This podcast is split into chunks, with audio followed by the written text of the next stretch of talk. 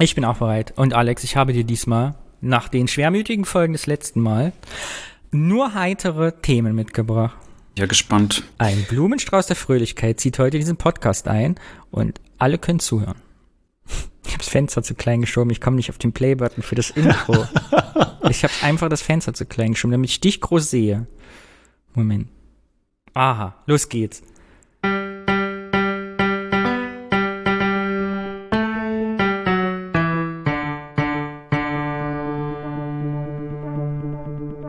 Alex, ich bin erzürnt. Ich bin schon wieder im Rant-Modus. Hast du nicht gesagt, dass du nur fröhliche Ja. Sachen heute mitbringst? Danach. Nein, ich bin außer mir. Wir haben überhaupt keine Audiokommentare gekriegt für diese Folge. So geht das nicht. Äh, Wenn die Leute, Ja, wenn, wenn ihr hier nicht mitmacht, dann können wir den Popel auch sein lassen. wir wollen eure Stimmen hören. Ihr, ihr seid wichtiger, liebe Hörerinnen und Hörer, wichtiger Teil dieses Podcasts. Ohne euch geht es nicht. Ich fühle mich frustriert und alleingelassen. Ich würde sogar auf meine Apple 5-Sterne-Rezension verzichten, nur damit Danny kollektiv Audiokommentare bekommt. Bitte, schickt uns Kommentare auf die Telefonnummer und die üblichen Medien. Ich mag nämlich keinen traurigen Danny. Wir haben aber trotzdem einen kleinen Kommentar geschrieben. Lies mal vor. Na gut, wenn du das sagst. hey ihr Lieben, ich habe heute euren Podcast entdeckt und mache den ganzen Tag nichts anderes als eure Folgen zu hören. Smiley. Wie spendet man euch eigentlich? Liebe Grüße, Alex. Also nicht ich. Wie spenden? Verstehe ich nicht. Was denn spenden? Wortspenden. Wir wollen Wortspenden. Bitte schick uns einen Audiokommentar, Alex. Das finde ich auch. Aber ich, ich, also das, ich war ganz überrascht. Hast du jemals dran gedacht, dass jemand uns spenden will? Wobei, wir haben doch schon mal eine Bierspende bekommen. Das Ja, ist ja. ach so, genau. Entweder Wörter oder Bier. Wir nehmen beides gerne an. Wenn du uns Bier aus dem Ostdeutschland schicken willst, wir sind für alles offen. Und solltest uns Biere schicken, die wir schon vorgestellt haben, trinken wir sie einfach so aus. Ja, ohne was zu sagen. Ganz anonym. Albrecht Dürer, ich glaube, es ist ein Pseudonym. Ich glaube, der Name ist nicht echt. Der hat uns auf Twitter geschrieben. Und Albrecht Dürer schreibt, ich habe die Folge gerade zur Hälfte gehört. Es gab wieder die Situation, in der ihr keinen guten Begriff für die Ostbubble findet. Aus humoristischen Gründen schlage ich Pionierblase vor. Ich hoffe, ich muss das nicht erklären, kann ich aber. Grüß von einem 78er. Also ich würde sagen, Albrecht Dürer, wir lassen das hier offen. Bitte schick uns einen Kommentar und erkläre es. Ich finde finde Pionierblase auch- sehr lustig. Ja, du musstest mir das schon erklären und äh, ich im möchte, dass du es jetzt, ja, ich möchte, dass du es jetzt auf jeden Fall nicht erklärst. Genau, damit Albrecht Dürer uns einen Audiokommentar schickt. Hier im Westen heißt das Konfirmandenblase, habe ich gehört. Im Rheinland. Hm. Ansonsten, was gibt's noch an Kommentaren? Äh, Twitter hat uns und mehr Kekse, Anne heißt sie, glaube ich, geschrieben, dass sie in einer Poliklinik war und hat uns davon ein Foto geschickt. Ist das nicht schön in Thüringen? Guck, ich zeig's dir. Da ist das Foto Oh von ja. der Poliklinik.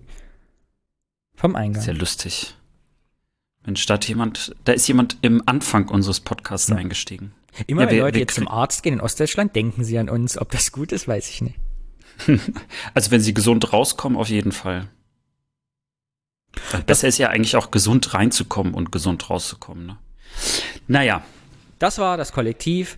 Bitte hier nochmal der Aufruf für alle neuen Hörerinnen und Hörer und alle Alteingesessenen. Äh, ich sag mal so Mandy, Kerstin, Niklas, wir warten auf euch und alle anderen auch.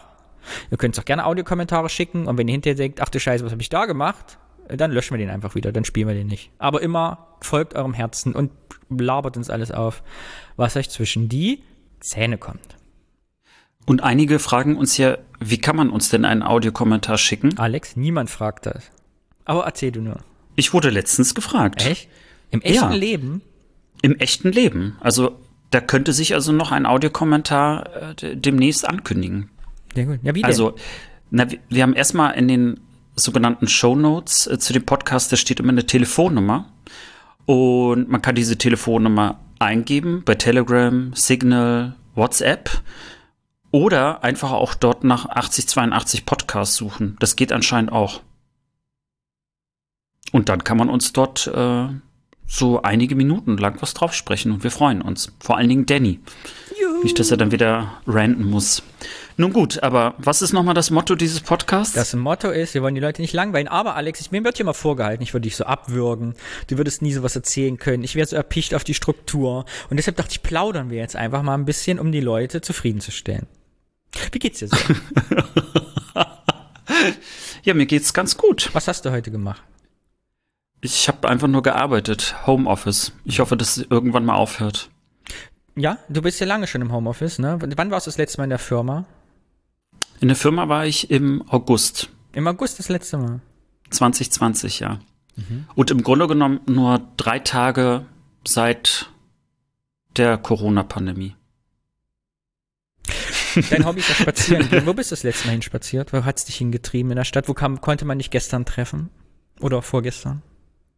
Ich glaube, das mit dem Plaudern, das wird nichts. Ich habe gar keine interessanten Themen. ich gehe nur in Köln spazieren. Immer im Kreis im Grunde genommen. Es ist, äh, es ist wirklich sehr traurig. Köln ist ja klassisch ja auch traditionell in Kreisen aufgebaut, in den Kölner Ringen, innerer und äußerer Ring. Da sieht man ja bis heute noch die alten Stadtstrukturen der Römer. Das erklärt, warum ich immer dort ankomme, wo ich losging. Richtig. Das ist der einzige Grund, warum du auch nach Köln gezogen bist. Du kannst dich nicht verlaufen, Alec. Ich bin deswegen nicht nach Köln gezogen. Hast du dich schon mal verlaufen in deinem Leben? Mm, nee, ich glaube nicht wirklich großartig. Ich glaube, in dem Laber-Podcast, das wird mit uns nichts, Alex. Ich glaube, es funktioniert nee, einfach nicht. Weil immer, man fragt sich, du, mich, ich, dich, und wir sagen immer, oh nee, eigentlich weiß ich dazu nichts. Es bringt nichts. Wir müssen uns an Erinnerungen langhangeln, weil sonst wird das hier. Ja, wir brauchen einfach Struktur. Ja. Im Leben ja. und im Podcast. Okay, also, das war das Experiment Laber Podcast. Hat nicht funktioniert. Wenn ihr Fragen an Alex habt, stellt sie bitte per E-Mail. Ich werde sie dann vorlesen. Ich kann mich dann vorbereiten, journalistisch in mich gehen. Alex, wir wollen die Leute nicht langweilen, deshalb kommen wir zur ersten Kategorie dieses Podcasts und der heißt wie immer das Wort. Das Wort. Einer von uns bringt ein Wort mit, über das wir frei assoziativ sprechen und der andere weiß nicht, welches Wort der andere mitbringt. Ja, und, und, du bist heute dran. Ja, ich freue mich so. Und ich habe dir versprochen, ich bringe nur Themen der gute Laune mit, des Frohsinns, der Heiterkeit und der humoristischen Eloquenz. Und deshalb ist mein Wort, was ich heute mitgebracht habe. und du freust dich schon so, man, man merkt, dass es was Gutes ist. Barbies. Barbies. Wer war das Barbies? Ja, ich hatte keine. Du hattest keine. Warum bist du so überrascht, dass ich keine Barbie hatte? ähm, also äh, Barbies äh, sind für mich, also wenn ich an Barbies denke, mhm. dann denke ich eigentlich an die Werbung. Also ich denke an diese ganzen Barbie-Werbungen, wo die Häuser gefühlt immer größer wurden und äh, äh, überall Lebenssituationen neu aufgebaut worden sind. Und ich sage jetzt mal so, die es ist so ein bisschen wie bei Lego, nur mhm. halt so lebensechter und natürlich alles total in Pink. Das ist für mich Barbie. Und ansonsten natürlich, ich hatte total viele Freundinnen, die total drauf standen und unbedingt Barbies haben wollten. Vor allen Dingen das Barbie-Traumhaus. Also Klischee hin oder her, aber man wollte das haben. Ich habe zwei Fragen an dich zu deiner Kindheit und Jugend. Frage eins: Hast du jemals mit Barbies gespielt als Kind? Ja. Aber mit Ken. Zweite Frage. Hast du jemals Barbies kaputt gemacht als Kind? Nee, das hatte ich nicht. Nein? Ich habe ja beides. Ich habe so mit Barbies gespielt und Kens, da kommen wir gleich noch drauf. Und Barbies die Köpfe abgerissen, Haare rasiert, sie angezündet und die Füße abgeschnitten. das, das ist so eine krasse Jugend. also man muss dazu sagen, ich habe mit Barbies nur gespielt, immer bei anderen, weil ich hatte ja selber mhm. keine. Ähm, und äh, natürlich fand ich es total faszinierend, immer diese Puppen auszuziehen. Also vor allen Dingen wollte ich immer wissen, ob sie Geschlechtsteile hatten. Das hat mich tatsächlich interessiert und ich fand das auch immer sehr enttäuschend, dass sie das nicht hatten. Ja. Weil ich war ja sehr früh ähm, also interessiert an Sexualität und Aufklärung und so weiter und äh, fand das irgendwie so traurig, dass sie nichts hatten. Kindheitserinnerung? Es gab zwei Arten von Kens. Welche waren das? Was Genitalien betrifft? Kannst du dich noch es erinnern? Es gab zwei? Ja, es gab zwei hm. Kens. In meiner Erinnerung nee, zumindest. Ich, jetzt bin ich gespannt. Es gab den Ken mit aufgemaltem Schlüpfer und den ohne. Meine Erinnerung gab es diesen Ken, der unten nur so glatt war, ne? wo nichts Ja. da war. Und da gab es ein zweites Modell, ich weiß nicht, ob das dann auch Barbie war oder ein anderes Vergleichsprodukt, die hatten so einen aufgedruckten Feinripp-Schießer, also so als Plastik nochmal drüber. Mein Weißt? Gott, ist das eingeprägten. Das ist meine Erinnerung an Ken. Hat, durftest du denn nicht mit Barbies spielen? Musstest du deshalb mit Ken spielen oder wolltest du lieber mit Ken spielen? Weil ich weiß nämlich noch, ich habe, ich war umgeben von Barbies in meiner Kindheit. Deshalb habe ich das Thema mitgebracht. Ich bin ja, hatte ja eine Schwester, eine kleinere, die mit Barbies gespielt hat. Meine Nachbarin, die unten im Haus gewohnt hat, im Plattenbau, hatte auch mit Barbies gespielt. Ich durfte aber, wenn ich mitspielen wollte, musste ich immer Ken sein. Wie war das bei dir?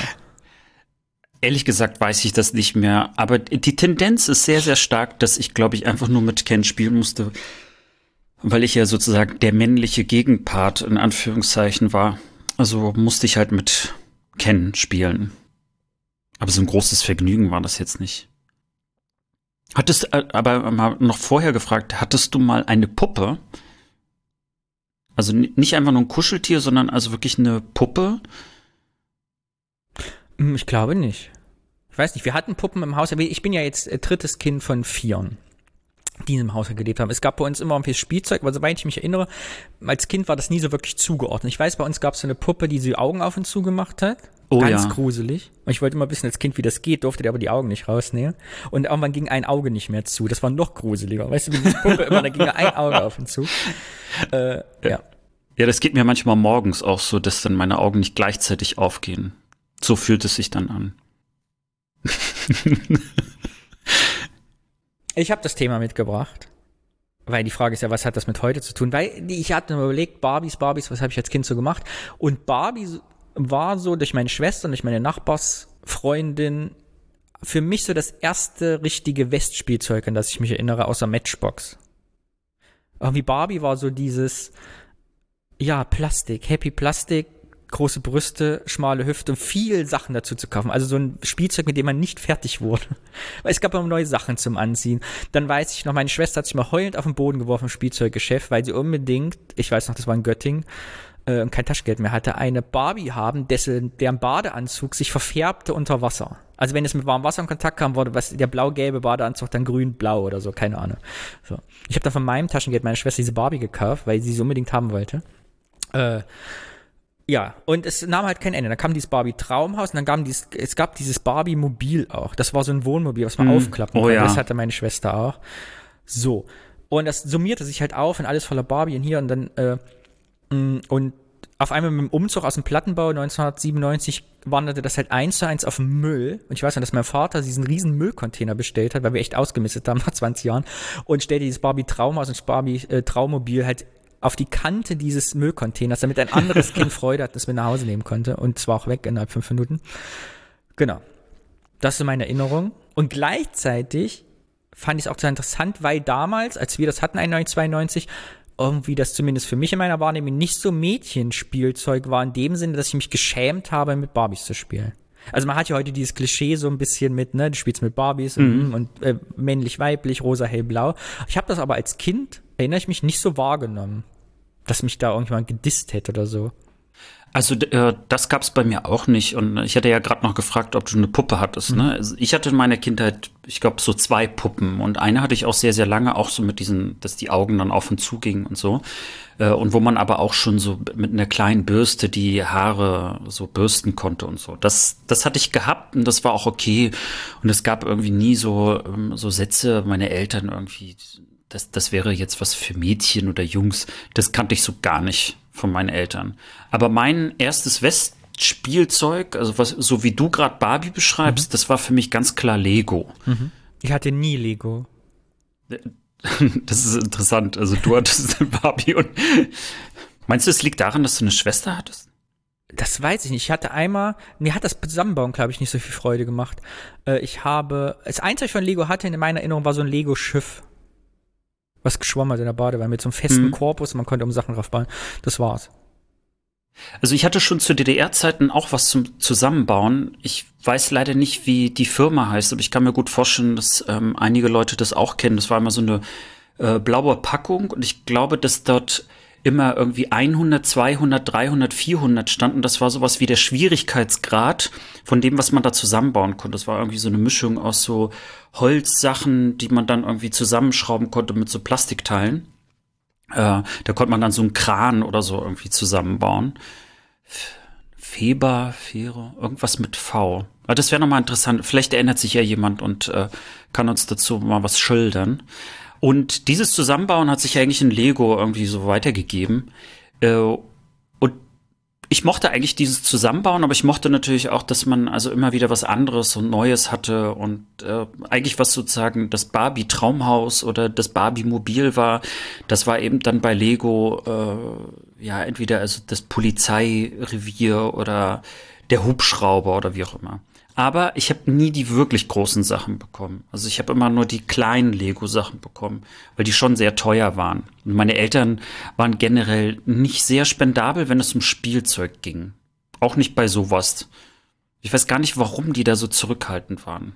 Also bauen war okay, aber ich hatte auch zum Beispiel so ein äh, Mikroskop, so ein Schülermikroskop.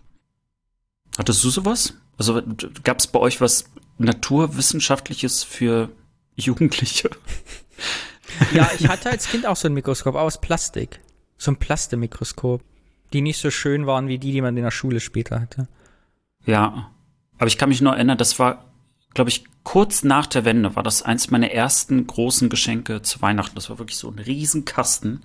Und da war dann wirklich so zu diesem Mikroskop noch so allerlei Kram, damit du da irgendwie so Sachen auch experimentieren konntest. Ähm, das fand ich schön. Und das Lustige ist aber, dass mein Vater aus seinem Institut mir aber äh, so, ähm, ich weiß gar nicht, wie man das nennt, aber so Plättchen mitgebracht hat, wo man dann, also äh, wo praktisch schon Sachen äh, vor, also gearbeitet mhm. worden sind. Und äh, so hat so hat er praktisch also mir sehr professionelle Sachen mitgebracht, die teilweise Jahrzehnte alt waren, die ich dann aber unter dem Mikroskop mir genauer anschauen konnte. Also so Zellen und so weiter. Das war toll. Das hat mir viel Spaß gemacht. Da würde ich aber sagen, dass das ganz klar eine Prägung meines Vaters war, der naturwissenschaftlich einfach, glaube ich, mich äh, in so eine Richtung pushen wollte. Deswegen hätte er, glaube ich, so Barbie und Co. so als kapitalistischen Scheiß abgestempelt.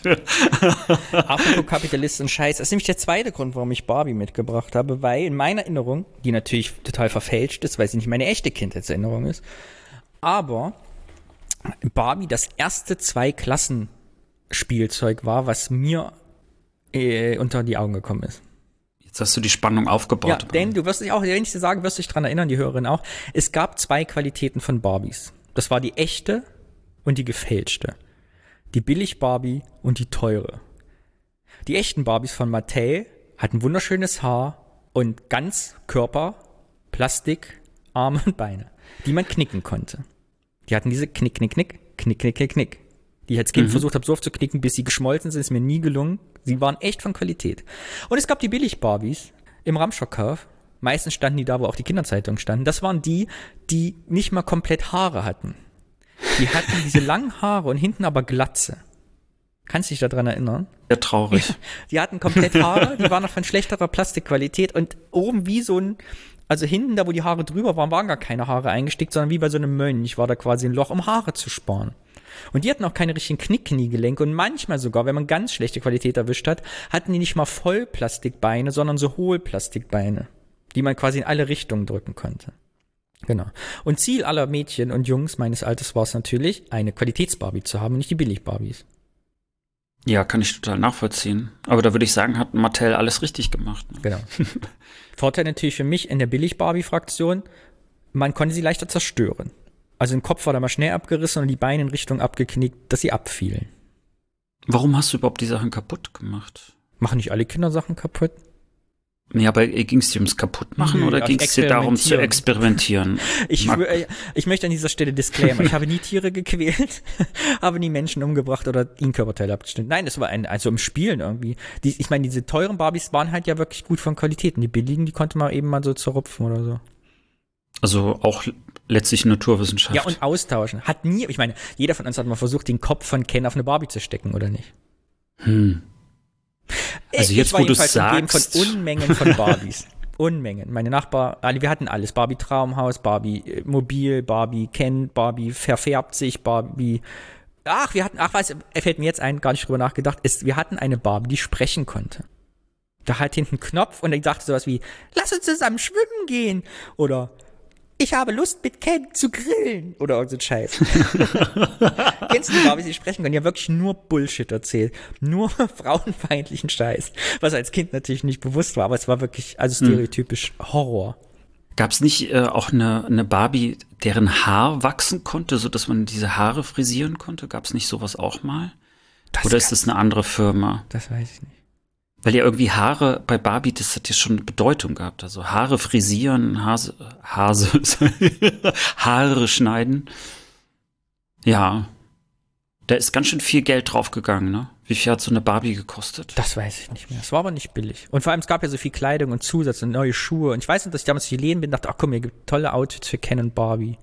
So Hochzeitsklamotten und wir fahren Skiklamotten und Snowboard und Sommerurlaub. Und da konntest du immer in so eingeschweißten Pappen so aufgeklebte Kleider kaufen, die man dann so ganz schwierig erstmal mit so Klemmdraht rausdrehen musste, dass man die der Barbie anziehen kann. Es ist im Grunde genommen wie mit den Sims, ne? Nur, dass Sims halt digital sind, aber du hast da auch, kannst ein Haus bauen äh, und es gibt irgendwie hunderte von Add-ons, Sims Halloween, Sims kochen, Sims, Sims im Weltall. Hauptsache äh, kontinuierlich äh, Geldfluss. Das hat sich, glaube ich, nicht verändert. Also, dass man schon noch irgendwie versucht, Spielzeug zu verkaufen, das äh, immer wieder dazu anregt, äh, weiter zu investieren. Ja, und also selbst bei ähm, so, so äh, Smartphone-Apps hast du das ja auch, dass du dann versuchst, irgendwie irgendwelche Extras zu kaufen oder so. War das nicht bei Farmville auch ähnlich? Da musste man dann, gut, ich will jetzt Barbie und Farmville nicht in eine Schublade drängen, aber Ja, da sind wir schon bei der Frage, was ist mit heute, die wir uns ja immer stellen wollen. Was hat, wie hat uns das geprägt? Und ja, Naja, Barbie ist für mich immer noch einfach diese Erinnerung dran, äh, was, was ich alles nicht haben kann. Wir hatten ja das hier und da immer mal wieder angerissen, aber weil ich ja gerade meinte, Barbie war etwas, was äh, in der Werbung halt sehr, sehr oft auftauchte. Vor allen Dingen, also wenn du jetzt so Kinder- und Jugendsendungen hattest, dann kam man ja an dieser Art von Werbung ja überhaupt nicht vorbei. Und für mich war das immer dieser Punkt, das kannst du nicht haben, das ist zu teuer, das ist äh, Westen. Also selbst nach der Wende war das irgendwie so tief bei mir eingeprägt. Und dieses Gefühl, etwas ähm, nicht haben zu können, also dass man vielleicht etwas verpassen könnte oder dass andere etwas haben, aber man hat es selbst nicht. Ich würde nicht sagen, dass das total raus ist bei mir. Also dieses Gefühl irgendwie, ich müsste es mir jetzt doch mal kaufen, obwohl ich es eigentlich nicht brauche. Weil ich meine, eine Barbie, muss man ja ehrlicherweise sagen, braucht man ja nicht wirklich. Und braucht sie jetzt wirklich noch das 20. Kleid? Wahrscheinlich nicht. So, und jetzt könnte man natürlich sagen, ja, aber es ist ja ein Kinderspielzeug und für Kinder. Aber ähm, also wird jetzt dadurch eine Kindheit glücklicher, nur wenn man die Barbie äh, jetzt für alle Jahreszeiten und Gelegenheiten einkleiden kann? Ich bin da was heißt unsicher? Ich bin eigentlich nicht unsicher, weil ich bin ganz gut auch mit wenig Spielzeug ausgekommen. Will jetzt aber natürlich nicht verteufeln, dass es generell also äh, viel Spielzeug gibt, aber ich, ich glaube schon, dass man also Kinder brauchen es nicht unbedingt. Das ist am Ende so ähnlich wie mit äh, Katzenfutterwerbung. Äh, die Katze, die das Katzenfutter ist, die guckt die Werbung ja gar nicht. Der ist vollkommen egal, ob da Schäber oder wie auch immer die heißen, sondern man versucht ja auch das Katzenfutter in der Werbung so zu inszenieren, dass es fast lecker, also für den Menschen aussieht. So, und dann kauft man es, damit man im Grunde genommen ja es dann am Ende der Katze eigentlich hinstellt. immer wenn ich heute irgendwo Petersilienröschen drauflege, muss ich immer an Schäber denken. ja, ja. Ja, abschließend, wenn ich jetzt bewerten soll, was hat es für mich heute zu tun? Ich äh, erinnere mich an eine schöne Kindheit zurück mit Barbie und der Nachbars, die Nachbarskindern zu spielen irgendwie. Das, äh, und dass ich jetzt rückblickend in einem, in einem Haushalt und in einer Umgebung aufgewachsen ist, wo mir nie untersagt worden ist, jetzt spiel nicht mit den Barbies, mach lieber was anderes. Das war nie Thema, in meiner Erinnerung zumindest. Das finde ich schön. Und ja, Barbie ja auch, wenn ich einmal geguckt habe, die sind ja auch diverser geworden. Also irgendwie ist ja Barbie auch mit dem, mit der Zeit gegangen. Es gibt halt Barbies in anderen Hautfarben, es gibt korpulente Barbies, es gibt Barbie im Rollstuhl. So, das ist dann, aber gleichzeitig immer natürlich absolute Symbol für Kindheitskommerz und die schreienden bunten Werbung irgendwie. Ja. Und ich hatte das, mich hat das an ein schönes Kunstprojekt erinnert. Äh, es gibt ja G.I. Joe. Mhm. Und äh, die gibt's auch als Sprechpuppe. Und die sagt immer sowas wie, ihr werdet alle sterben oder sowas in der Art. Oder ich knall euch alle ab oder ich bin G.I. Joe und ich rette Amerika. Und die Barbie sagt sowas wie, lass uns mit Essen gehen. So, und es gab mal ein Künstlerkollektiv in den USA, soweit ich mir erinnere, die haben einfach tausendmal diesen Puppen gekauft und haben die Sprachchips ausgetauscht. So dass Barbie immer sowas gesagt hat wie, ich knall euch alle ab. und äh, G.I. Joe mal gesagt hat mit, oh, es ist so schön am See, ich würde gern baden gehen. Äh, und haben die einfach wieder in die Packung zurückgesteckt und wieder in den Laden zurückgetragen, heimlich. So dass tausend Kinder eben diese Puppe mit dem falschen Sprachchip gekauft haben. Fand ich sehr lustig. Das ist, Yes das ist Man war wirklich das, glaube ich, auch, erinnere ich mich, um die 2000. Das passt zu denen, ja. Ja. Und da muss ich an. Barbie denken, weil das irgendwie, ja, als, und das eben jetzt mal äh, als- aus einem Ostblick und da wieder sowas, wo wir, glaube ich, überrascht worden sind von dem, was passiert. Ich glaube, die Erwachsenen auch nicht, nur wir Kinder, dass ja Barbie schon seit den 70ern eigentlich ein popkulturelles Symbol für Schönheitsideale, für Rollenbild der Frau in den USA rüber oder für die westliche Welt, Schönheit, Glanz, Hochglanz, Werbung, Kommerz ist. Aber ich glaube, dass uns war das im Osten gar nicht so klar, 1990. Weil für uns war das ja neu auch. Also die, die, die ich glaube nicht, dass wir die Iko- Ikonografie von Barbie meinen Eltern bewusst war, als wir uns Barbie gekauft haben. Das finde ich ist nochmal ein richtig guter Punkt, weil der ist mir gerade eingefallen, als du G.I. Joe genannt hast. Der existierte ja offensichtlich auch nicht äh, in der DDR und wurde, war kein Spielzeug, das uns jemals geprägt hat. Und es gibt bei äh, Netflix eine sehr, sehr schöne Reihe über äh, die Entstehung von Spielzeugen. Und da ist unter anderem G.I. Joe, aber eben auch äh, He-Man und Barbie und Co. Und als ich das so gesehen habe, habe ich gemerkt, also dort wurden ja, ähm, also allein diese ganzen Ausschnitte aus dem Fernsehen, ähm, äh, natürlich vor allen Dingen, wie es in den USA oder Japan und Co. war, das sind so, also Prägungen, die einfach völlig an uns vorbeigingen. Also die gar nichts mit unserer Welt zu tun hatten. Also die, dieses, So eine LPD, so eine, ich stelle mir gerade so eine LPG-Barbie in Kittelschürze vor. Ja, wer weiß, was passiert wäre, wenn Mattel in der DDR hätte produzieren können. Aber ich glaube, dann wäre es trotzdem eine ganz, ganz andere Barbie geworden. Also bestimmt nicht, ja, lass uns bitte grillen. Also da wäre wahrscheinlich wirklich eher so eine Arbeiter-Barbie Lass gewesen. uns heute zur ersten Mai-Demonstration gehen. Ich bin Gruppenratsvorsitzende. Ach, was weiß ich. Äh, ja. Genau. Ist übrigens mal noch ein neues Thema, könnte man mal ausrecherchieren. Spielzeug in der DDR, weil alles, was ich mir, hat ja immer irgendwie einen pädagogischen, politischen Sinn gehabt. Also gab es in der DDR auch Spielzeug kaufen, was Nonsens auch so war, oder hat das alles so einen pädagogisch-politischen Auftrag? Also Lego in der DDR ist eins, was ich mir erinnere, gab es ja diesen Plattenbau zum Zusammenbauen. Ich weiß nicht, ob du den kennst. Nee, den kenne ich nicht, aber zum Beispiel wäre eben das Spielzeug, was ich gerade noch so halbwegs in Erinnerung hatte, wäre mal ganz interessant nochmal zu recherchieren. Also natürlich hat es Spielzeug in der DDR gegeben, ähm, offensichtlich. Ich glaube nicht, dass alles irgendwie einen pädagogischen äh, Wert hatte und der war, glaube ich, auch nicht äh, komplett sozialistisch äh, äh, irgendwie pädagogisch so aufgebaut. Ähm, man könnte es sich vielleicht vorstellen, aber ich glaube, dass man da manchmal auch sehr praktisch unterwegs war. Also ich hatte ja auch sowas wie Mensch ärger dich nicht und das sah genauso aus wie Mensch ärger dich nicht vor 100 Jahren, so ungefähr. Was ist das älteste Spielzeug, was du alles an das dich erinnern kannst? Das früheste Spielzeug, was dir in den Sinn kommt? Das ist wirklich Mensch ärger dich nicht. Mhm. Also ich habe kein, also die, dieses Spielbrett, vor allen Dingen das noch bei meiner Oma, also das richtig alte, wo man das so rausgeholt hat, das schon diesen alten Duft hatte von diesem alten muffigen Papier, äh, das irgendwie nie wieder wegging. Das, das ist für mich einfach das älteste Spielzeug, woran ich mich überhaupt erinnern kann. Bei dir? Ein, ein gusseiserner Revolver. In Silber anlackiert. Hatte auch mit meinem Bruder. Keines das ein Spielzeug, da erinnere ich mich dran, dass ich ganz früh damit gespielt habe. Irgendwie so.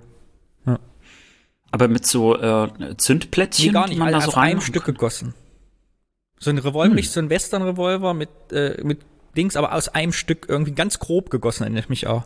Also ganz schlecht, als hätte jemand so eine Gussform gemacht, da, da Metall reingemacht und dann, wo der herkam, weiß ich nicht, ich weiß auch nicht, wo der ist. Also der existiert definitiv nicht mehr, aber da muss ich gerade dran denken. Also ich habe mit Barbies und gusseisernen Revolvern gespielt. ich habe alles Ja, gut. Das ist ja der nächste Schritt zu G.I. Joe. Ja, aber das war mein Thema, weil das irgendwie, genau, Barbie hat mich geprägt und gleichzeitig so ein Symbol für die Veränderung nach der Wende. ja, sehr schön. Dann haben wir, glaube ich, das Wort durch. Juhu. Herrlich. Ich bin so aufgeregt, Ja, weil ich mich immer freue, wenn ich nicht dran bin mit einem Thema. Das relaxt mich ja enorm immer, weil ich dann einfach hier sitze und denke, ach, ich muss nichts vorbereiten, nichts tun und niemandem etwas erklären. Und deshalb freue ich mich total, dass du dran bist und uns ein Thema mitgebracht hast, was du ausrecherchiert hast, soweit im Rahmen der Möglichkeiten, es kurz anzureißen. Und ich, die einfach lausche und meinen Senf dazu abgebe, völlig inkompetent. überrascht. Überrascht. Mit einem überraschten Gesicht. Ich setze mich gerade hin, denn es ist bestimmt ein würdiges Thema und lausche. Seid ihr auch alle so aufgeregt? War die Frage an unsere Hörerinnen und Hörer. Vielleicht würdest du dir noch mal ganz kurz erklären, weil du das immer viel besser kannst als ich. Was ist das Thema? Das Thema bedeutet, einer von uns beiden hat sich etwas ausgesucht, was mit ihm zu tun hat und hat dazu Fakten recherchiert und steht dem anderen, in diesem Fall mir, das Thema vor. Ich weiß gar nicht, worum es geht, habe mich nicht vorbereiten können und versuche dann das Thema durch meine eigene Erfahrung zu ergänzen. Und alle können etwas lernen. Denn Alex bringt uns etwas mit, von dem er sagt, ich habe mich etwas intensiver damit beschäftigt. Das stimmt. Ach, das hast du herrlich zusammengefasst. Vielleicht kannst du irgendwann mal beim Deutschlandfunk arbeiten. Bum, bum, bum, bum. Die Nachrichten. Also, mein Thema, das ich mitgebracht habe, ist passend sogar zur Zeit. Das war aber, das ist eigentlich nur Zufall. Jugendweihe. Jugendweihe, hervorragend, mein Lieblingsthema. Wollte ich auch schon mal mitbringen. Aber als Tja, Pech Wort. gehabt. als Wort. Ja, ne, ich habe mir gedacht, dass ähm, ich habe es tatsächlich als Wort bei mir auch auf der Liste gehabt und dachte, nee, Jugendweihe ist, glaube ich, ein ganz gutes Thema auch, weil Jugendweihe häufig mit der DDR assoziiert wird. Und dann habe ich auch festgestellt, dass selbst heute viele im Westen gar nicht wissen, was eine Jugendweihe ist, äh, teilweise nicht mal was davon gehört haben. Und das geht mir immer so, wenn ich was von Konfirmation oder Firmung höre, dann weiß ich auch immer nicht so genau, was das heißen soll. Begriff gehört, aber es fängt da schon so an, wo ich nicht unterscheiden kann, was gehört jetzt zur welcher Kirche und so. Ja. Was fällt dir denn überhaupt erstmal drei Punkte, die dir zur Jugendweihe sofort einfallen, wenn du dran denkst? Erster Punkt, natürlich ich selber. Denn ohne Jugendweihe wäre ich nicht der Mensch, der ich heute bin. Die Jugendweihe hat mich so geprägt, dass sie im Alter von 14 Jahren mein restliches Leben bis heute bestimmt hat. Wow. Ne, also da kommen wir gleich mal drauf zurück. Denn, was, es Um ist die- äh, unspektakulär, aber es war damals Jugendweihe. Es war eine Phase in meinem Leben, wo ich nicht viele Freunde hatte, wo mir das alles auf den Sack ging und irgendwie, ich wollte das nicht. Mir schicke Sachen kaufen, dahin zu gehen, Blumenstrauß zu kriegen, meine eine Rede, ich muss mit der Familie dahin. Und habe mit meinen Eltern Deal abgeschlossen und habe so auf Jugendweihe. Ich weiß noch genau, wie ich von meinen Eltern saß, meine Mutter sagt, pass auf, das kostet echt eine Menge Geld. Ihr müsst das bezahlen, die Freunde dann, da kommt Verwandtenbesuch, dann gibt's was zu essen, dann wird gefeiert, Jugendweihe, Geschenke, ach, das reimt sich. Pass auf, habe ich meinen Eltern gesagt, ich hätte gern Computer. Und dafür machen wir keine Jugendweihe. Ihr kauft mir den, 1999 Mark, Medion, Aldi, der erste Medion-Computer beim Aldi. Und damit sind wir quitt. Meine Eltern, hurra! Und haben mir einen Computer gekauft. Und ich habe meinen ersten Computer von quasi durch die ausgesparte Jugendweihe bekommen und habe da Gestaltung, Grafik, ich habe viel damals angefangen, eben, ne, so Sachen zu gestalten. Meine Schülerzeitung konnte ich dann endlich am Rechner layouten. Hatte so viel Spaß. Und ohne diesen Computer, den ich mit 14 bekommen habe, hä- hätte ich mich niemals so früh rein vertieft in diese ganze Digitalität. Und deshalb ist Jugendweihe für mich unmittelbar verbunden mit Elternbestechung und Computer. Also das heißt, du hattest eigentlich keine Jugendweihe, Richtig. sondern Ich habe die geschwänzt. aber, aber im Grunde genommen ein Jugendweihe-Geschenk, könnte man sagen. Ohne, ohne das Festbrimborium Genau. drum. Interessant. Ja, also ich habe ein bisschen was mitgebracht, eben weil Jugendweihe schon sehr assoziiert wird mit der DDR. Aber welche Überraschung, wenn ich das schon so ankündige. Es hat natürlich mit der DDR erstmal nur zweitrangig was zu tun, denn die Jugendweihe gibt es schon viel, viel länger. Echt? Nämlich seit, seit 1852. Mhm. Dort ist das erste Mal der Begriff äh, Jugendweihe aufgetaucht und ist im Prinzip Teil einer Abkehr der Kirche zu der damaligen Zeit. Also sowohl von der evangelischen als auch der katholischen Kirche gab es Bewegungen, also sich davon zu, im Prinzip abzuseilen oder zu trennen. Äh, und dann sind dann so Freidenker, Freidenkerkirchen und so weiter entstanden. Und Eduard Balzer war derjenige, der diesen Begriff geprägt hat und von der Jugendweihe gesprochen hat. Ähm, vielleicht noch mal ganz kurz, also, beziehungsweise man hat auch von der Freireligiosität damals äh, auch, oder heute spricht man von freireligiös. Und äh, am Anfang hieß es noch eine Konfirmationsersatzfeier. Das war so der erste Begriff. Also man hatte versucht auch, also für Jugendliche, ähm, wenn sie die Schule abgeschlossen haben mit 14, dann eben ähm, was anderes ähm, ja mitzugeben. Und damit man sich aber eben auch mit dem Wort absetzen kann, also anstatt eben Konfirmationsersatzfeier zu sagen, ist dann äh, der Begriff Jugendweihe entstanden. Und Eduard Balzer ist ein, äh, im Grunde genommen ein evangelischer Theologe gewesen, so wird er heute zusammengefasst, aber im Grunde genommen jemand, der sehr stark Religion und Natur ähm, in, in einem gesehen hat. Also so sehr platt gesagt, ähm, also wenn Gott die Natur erschaffen hat, dann ist Gott auch in der Natur. Also es hat sozusagen nochmal äh, eben eine Entfernung von der Kirche gegeben. Eduard Balzer galt aber auch als Demokrat, für, der war einer der ersten Parlamentarier äh, in Deutschland und so weiter. Interessanter finde ich aber, ich möchte ihn trotzdem noch mal kurz erwähnen, weil es gibt äh, doch zwei interessante Anekdoten zu ihm. Nämlich das erste ist, er hat den ersten Vegetarierverein Deutschlands gegründet. Und jetzt kommt's, der erste Vegetarierverein Deutschlands ist in Nordhausen in Ach, Thüringen entstanden. Das gibt's doch nicht. Wirklich?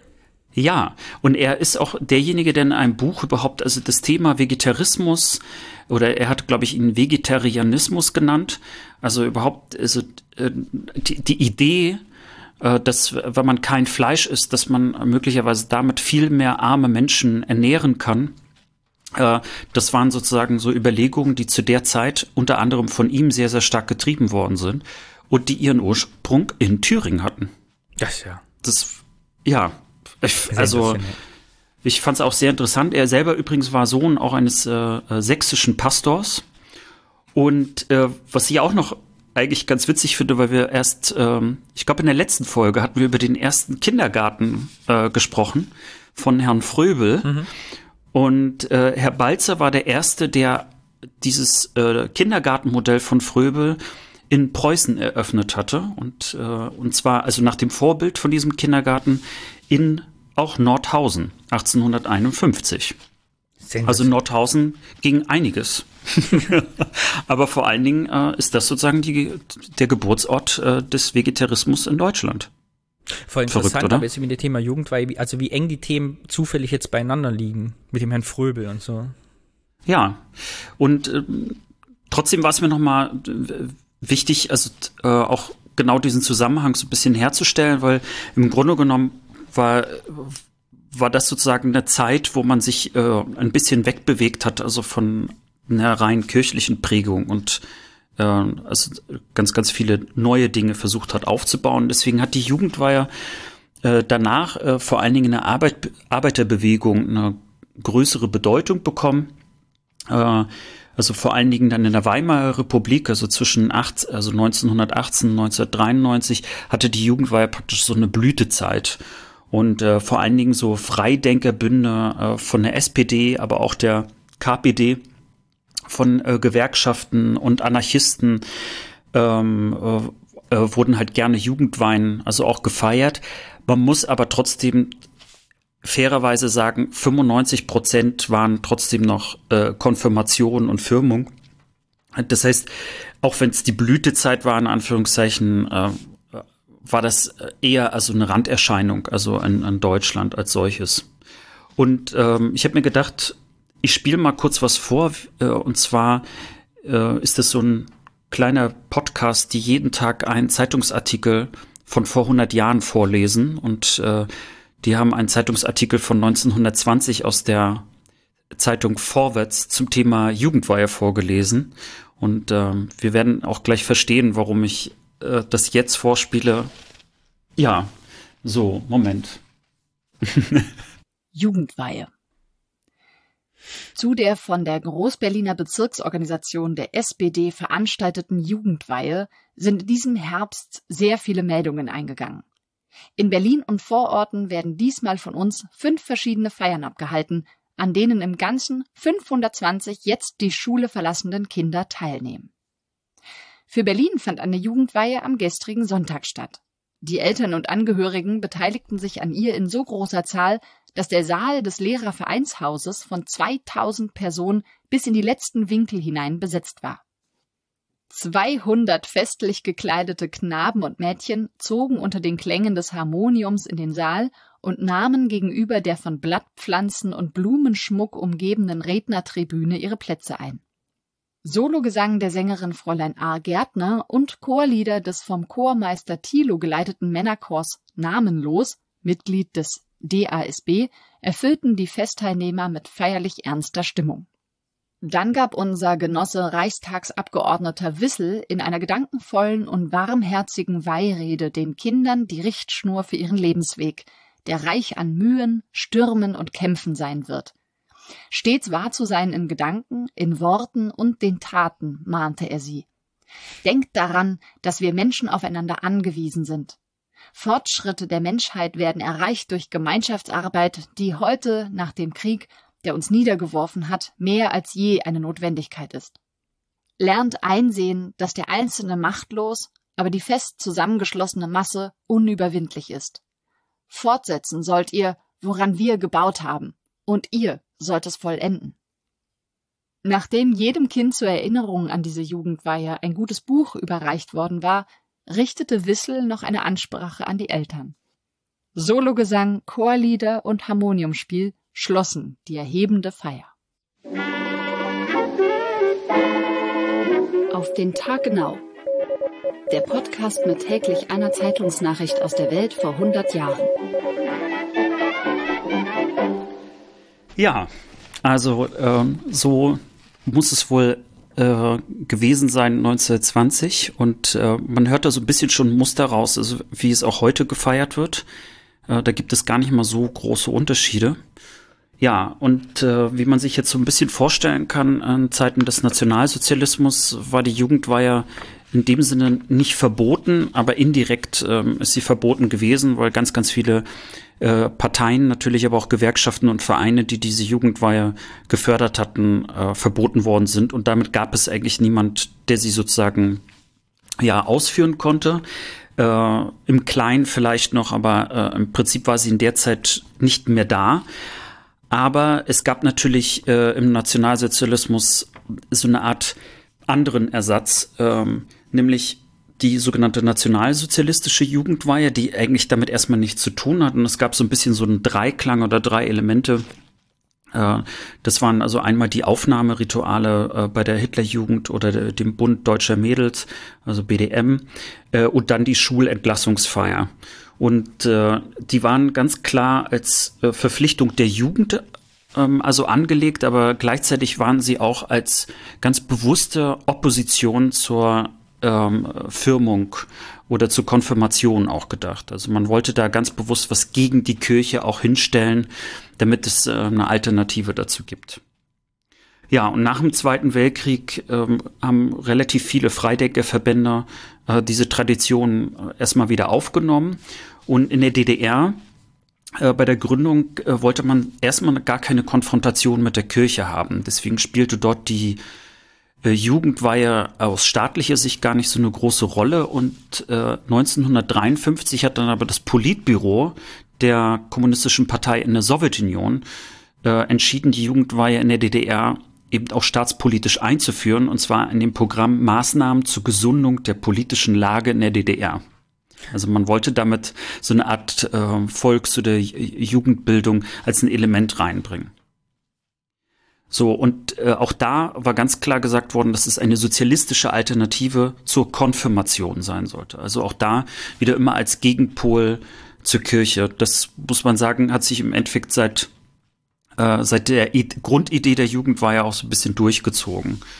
Und äh, am 27. März dann 1955 war dann die erste Jugendweihe in Ostberlin und ab 1958 war sie quasi eine Zwangsveranstaltung. Also man musste eine Jugendweihe machen und Zwang heißt in dem Sinne, was passierte, wenn man sie nicht gemacht hat, dann äh, war die Konsequenz, dass man entweder schlechtere Lehrstellen bekommen hat äh, oder einfach keine Zulassung zur erweiterten Oberschule, Studiumsverbot und so weiter.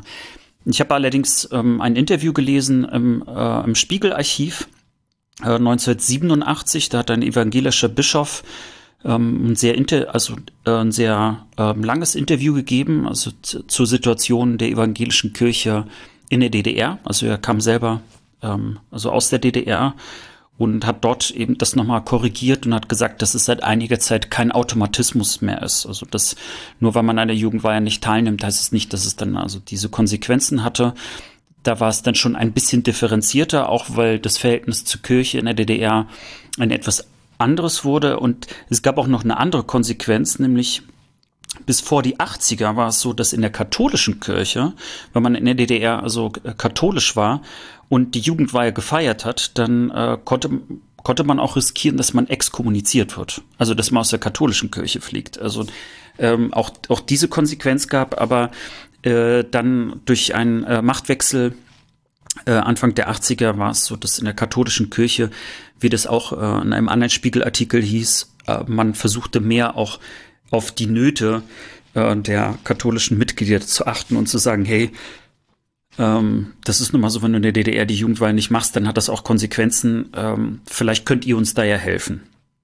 Ähm, Im Zuge dessen übrigens war neben der Jugendweihe auch das Thema Wehrpflicht ähm, ein Thema, das auch immer wieder äh, gebracht worden ist, wo die Kirche sich häufiger einsetzt dafür, eben so eine Art Wehrpflichtersatz in irgendeiner Form hinzubekommen, den es ja offiziell nicht gab. Und da haben sich häufig Kirchen dann engagiert und waren gar nicht mal so erfolglos damit fand ich einfach nochmal für mich auch persönlich interessant, weil Kirche und DDR ist so, so ein Konstrukt, das für mich erstmal gar nicht existierte, obwohl die Kirche natürlich existierte, aber eben äh, natürlich, äh, ja, äh, eher nebenbei existierte, als dass sie dort ein großer Bestandteil war. Und schon gar nicht so offiziell, wie das jetzt hier manchmal war. Ich, du kennst ja genügend Freunde, die hier aus dem Westen sind, die die, für die ist irgendwie eine Kirche oder Deutschland ohne Kirche gar nicht denkbar. Ne, so eben das Thema Konfirmation und Firmung ist ja hier auch so, so ein Standard eigentlich. Ja, und äh, wie lief es dann zu DDR-Zeiten ab? Also im Prinzip war es so ein Jahr vorher, also im Prinzip so mit 13, äh, also man hat ja mit 14 ungefähr also Jugendweihe gehabt, meistens auch um äh, zwischen Ostern und Pfingsten herum. Also deswegen ist das jetzt eigentlich auch sogar äh, brandaktuell. Äh, natürlich auch mit Absicht. Also man wollte eben auch diese Zeit, diesen Zeitraum nutzen, um eben auch gegen Konfirmation und Firmung auch eine Alternative zu haben. Ja, und wie gesagt, ein Jahr vorher gab es dann sogenannte Jugendstunden, wo man dann also im Klassenverband irgendwelche, ähm, ja, einmal im Monat so Sachen gemacht hat. Äh, das könnten Betriebsbesichtigungen sein. Es gab Gespräche über Sexualität und Politik. Es gab Tanzstunden. Ähm, aber äh, nicht unüblich waren auch KZ-Besuche. Also so man hat im Prinzip, wie man das jetzt auch schön raushörte in diesem Beitrag, den ich gerade vorgespielt hat, äh, aus diesem Artikel 1920, man versuchte das schon, also die Jugendlichen praktisch auf den Weg in das Erwachsenenalter vorzubereiten und ähm, ja, ihnen äh, was mitzugeben, also in unterschiedlichen Bereichen des Lebens. So, und dann natürlich wie du das hier schon eben auch erzählt hattest, es gibt dann am Ende halt so einen Festakt, wo sehr, sehr viele Angehörige kommen. Also man muss dann sehr viele Einladungen aussprechen. Es gab dann Reden, es gab noch ein äh, Gelöbnis zum Sozialismus, äh, wo dann also die äh, Jugendlichen dann im Grunde genommen nochmal gesagt haben, ja, wir geloben. Also das ist praktisch also das Gelöbnis zum sozialistischen Staat gewesen. Dann gab es eben nochmal Blumen von den Jungpionieren nochmal übergeben und natürlich das Allerwichtigste, das am Anfang ist man noch mit du und ihr angesprochen worden und nach dem Festakt äh, ist man praktisch verabschiedet worden mit sie. Also ab da konnte man und sollte man auch gesiezt werden, auch in der Schule. War das der Anlass, wo man die Erich Honecker Biografie geschenkt bekommen hat? Also von der Erich Honecker Biografie weiß ich jetzt nichts. Weil also ich weiß offiziell auch, dass wir alle dieses hm. Erich Honecker Buch zu Hause hatten und ich bilde mir ein, das war, das hat man bei der Jugendweihe bekommen, war das so? Ich weiß es aber nicht. Vielleicht auch schon Also Schulabschluss. Also das Buch, was man bekommen hat, neben einer Urkunde, war bis 1974 Weltall Erde Mensch. Ach doch, ja, Welt, das hatten wir auch. Ah ja, Welt, der, genau, das war Jugendweihe. Ich glaube, Erich Honecker gab es zum Schulabschluss bei der POS oder so. Ja, genau, Weltraum Erde Mensch. Kennst du das Buch? Ich hab's direkt vor mir, wie es aussieht. Lustig, ich habe das, also als ich es recherchiert habe, habe ich überhaupt nicht dran gedacht. Und jetzt, wo du sagst, dass man das Buch zu Hause hat, ist mir sofort eingefallen, Mensch, ich weiß genau, welches Buch gemeint ist, weil Mhm. das bei uns natürlich zu Hause auch stand. Aber erst jetzt, wo du das sagst, ist lustig, was manchmal, so- wann das so aufgerufen Ja, da wird. war alles so drin mit Dinosaurier und Weltall und Juri Gagarin und sowas. Das weiß ich noch. Hm. So Ja, eine Übersicht aber das über war die nur- Errungenschaften der Menschheit war das, glaube ich. Ne? Ja. Das war allerdings nur eben bis 1974 und dann ab 1974 war es dann der Sozialismus, deine Welt. Also man merkt schon, es hat sich dann also auch deutlich verschoben. Und ab 1983 ähm, hieß dann das Buch vom Sinn unseres Lebens. Aber wenn man da so ein bisschen in die Kapitel schaut oder in die Kapitelüberschriften, mh, taucht natürlich Sozialismus und Co. Äh, auch nochmal sehr oft auf. Also es wird praktisch also immer wieder äh, ja betont, also äh, wie man selber also, praktisch in diesem Staat steht, wie man zu diesem Staat steht, äh, welche Rolle man dort hat, welche Rolle der Staat hat. Ja, und äh, dieses Buch übrigens äh, vom Sinn unseres Lebens hatte bis 89 200.000 Exemplare, also an Druckauflage. Also schon auch nochmal ganz ordentlich, werden wahrscheinlich einige kennen. Ja, und mal zu heute. Ach so, ne, warte mal. Bevor wir, bevor wir zum heute kommen, habe ich da auch einen kleinen Ausschnitt, nämlich von 1984. Wie klang es denn, wie klang es denn dann, wenn man über die Jugendweihe gesprochen hat? 70 Jahre später. So. Blumen heute überall für diese Mädchen und Jungen aus dem Kreis Prenzlau. In der Gemeinde Dedelow trafen sie sich an einem für sie gewichtigen Tag auf dem Weg ins Leben. Der Tag der Jugendweihe, gut vorbereitet durch Elternhaus und Schule und nicht zuletzt durch die Erlebnisse in den Jugendstunden. Bevor sie sich so festlich versammelten, hatten sie mit Arbeitskollektiven gesprochen, mit Genossenschaftsbauern, ihre Heimat besser kennengelernt, die Hauptstadt besucht. So können sie das Gewicht ihrer Worte genauer ermessen, wenn sie das Gelöbnis sprechen.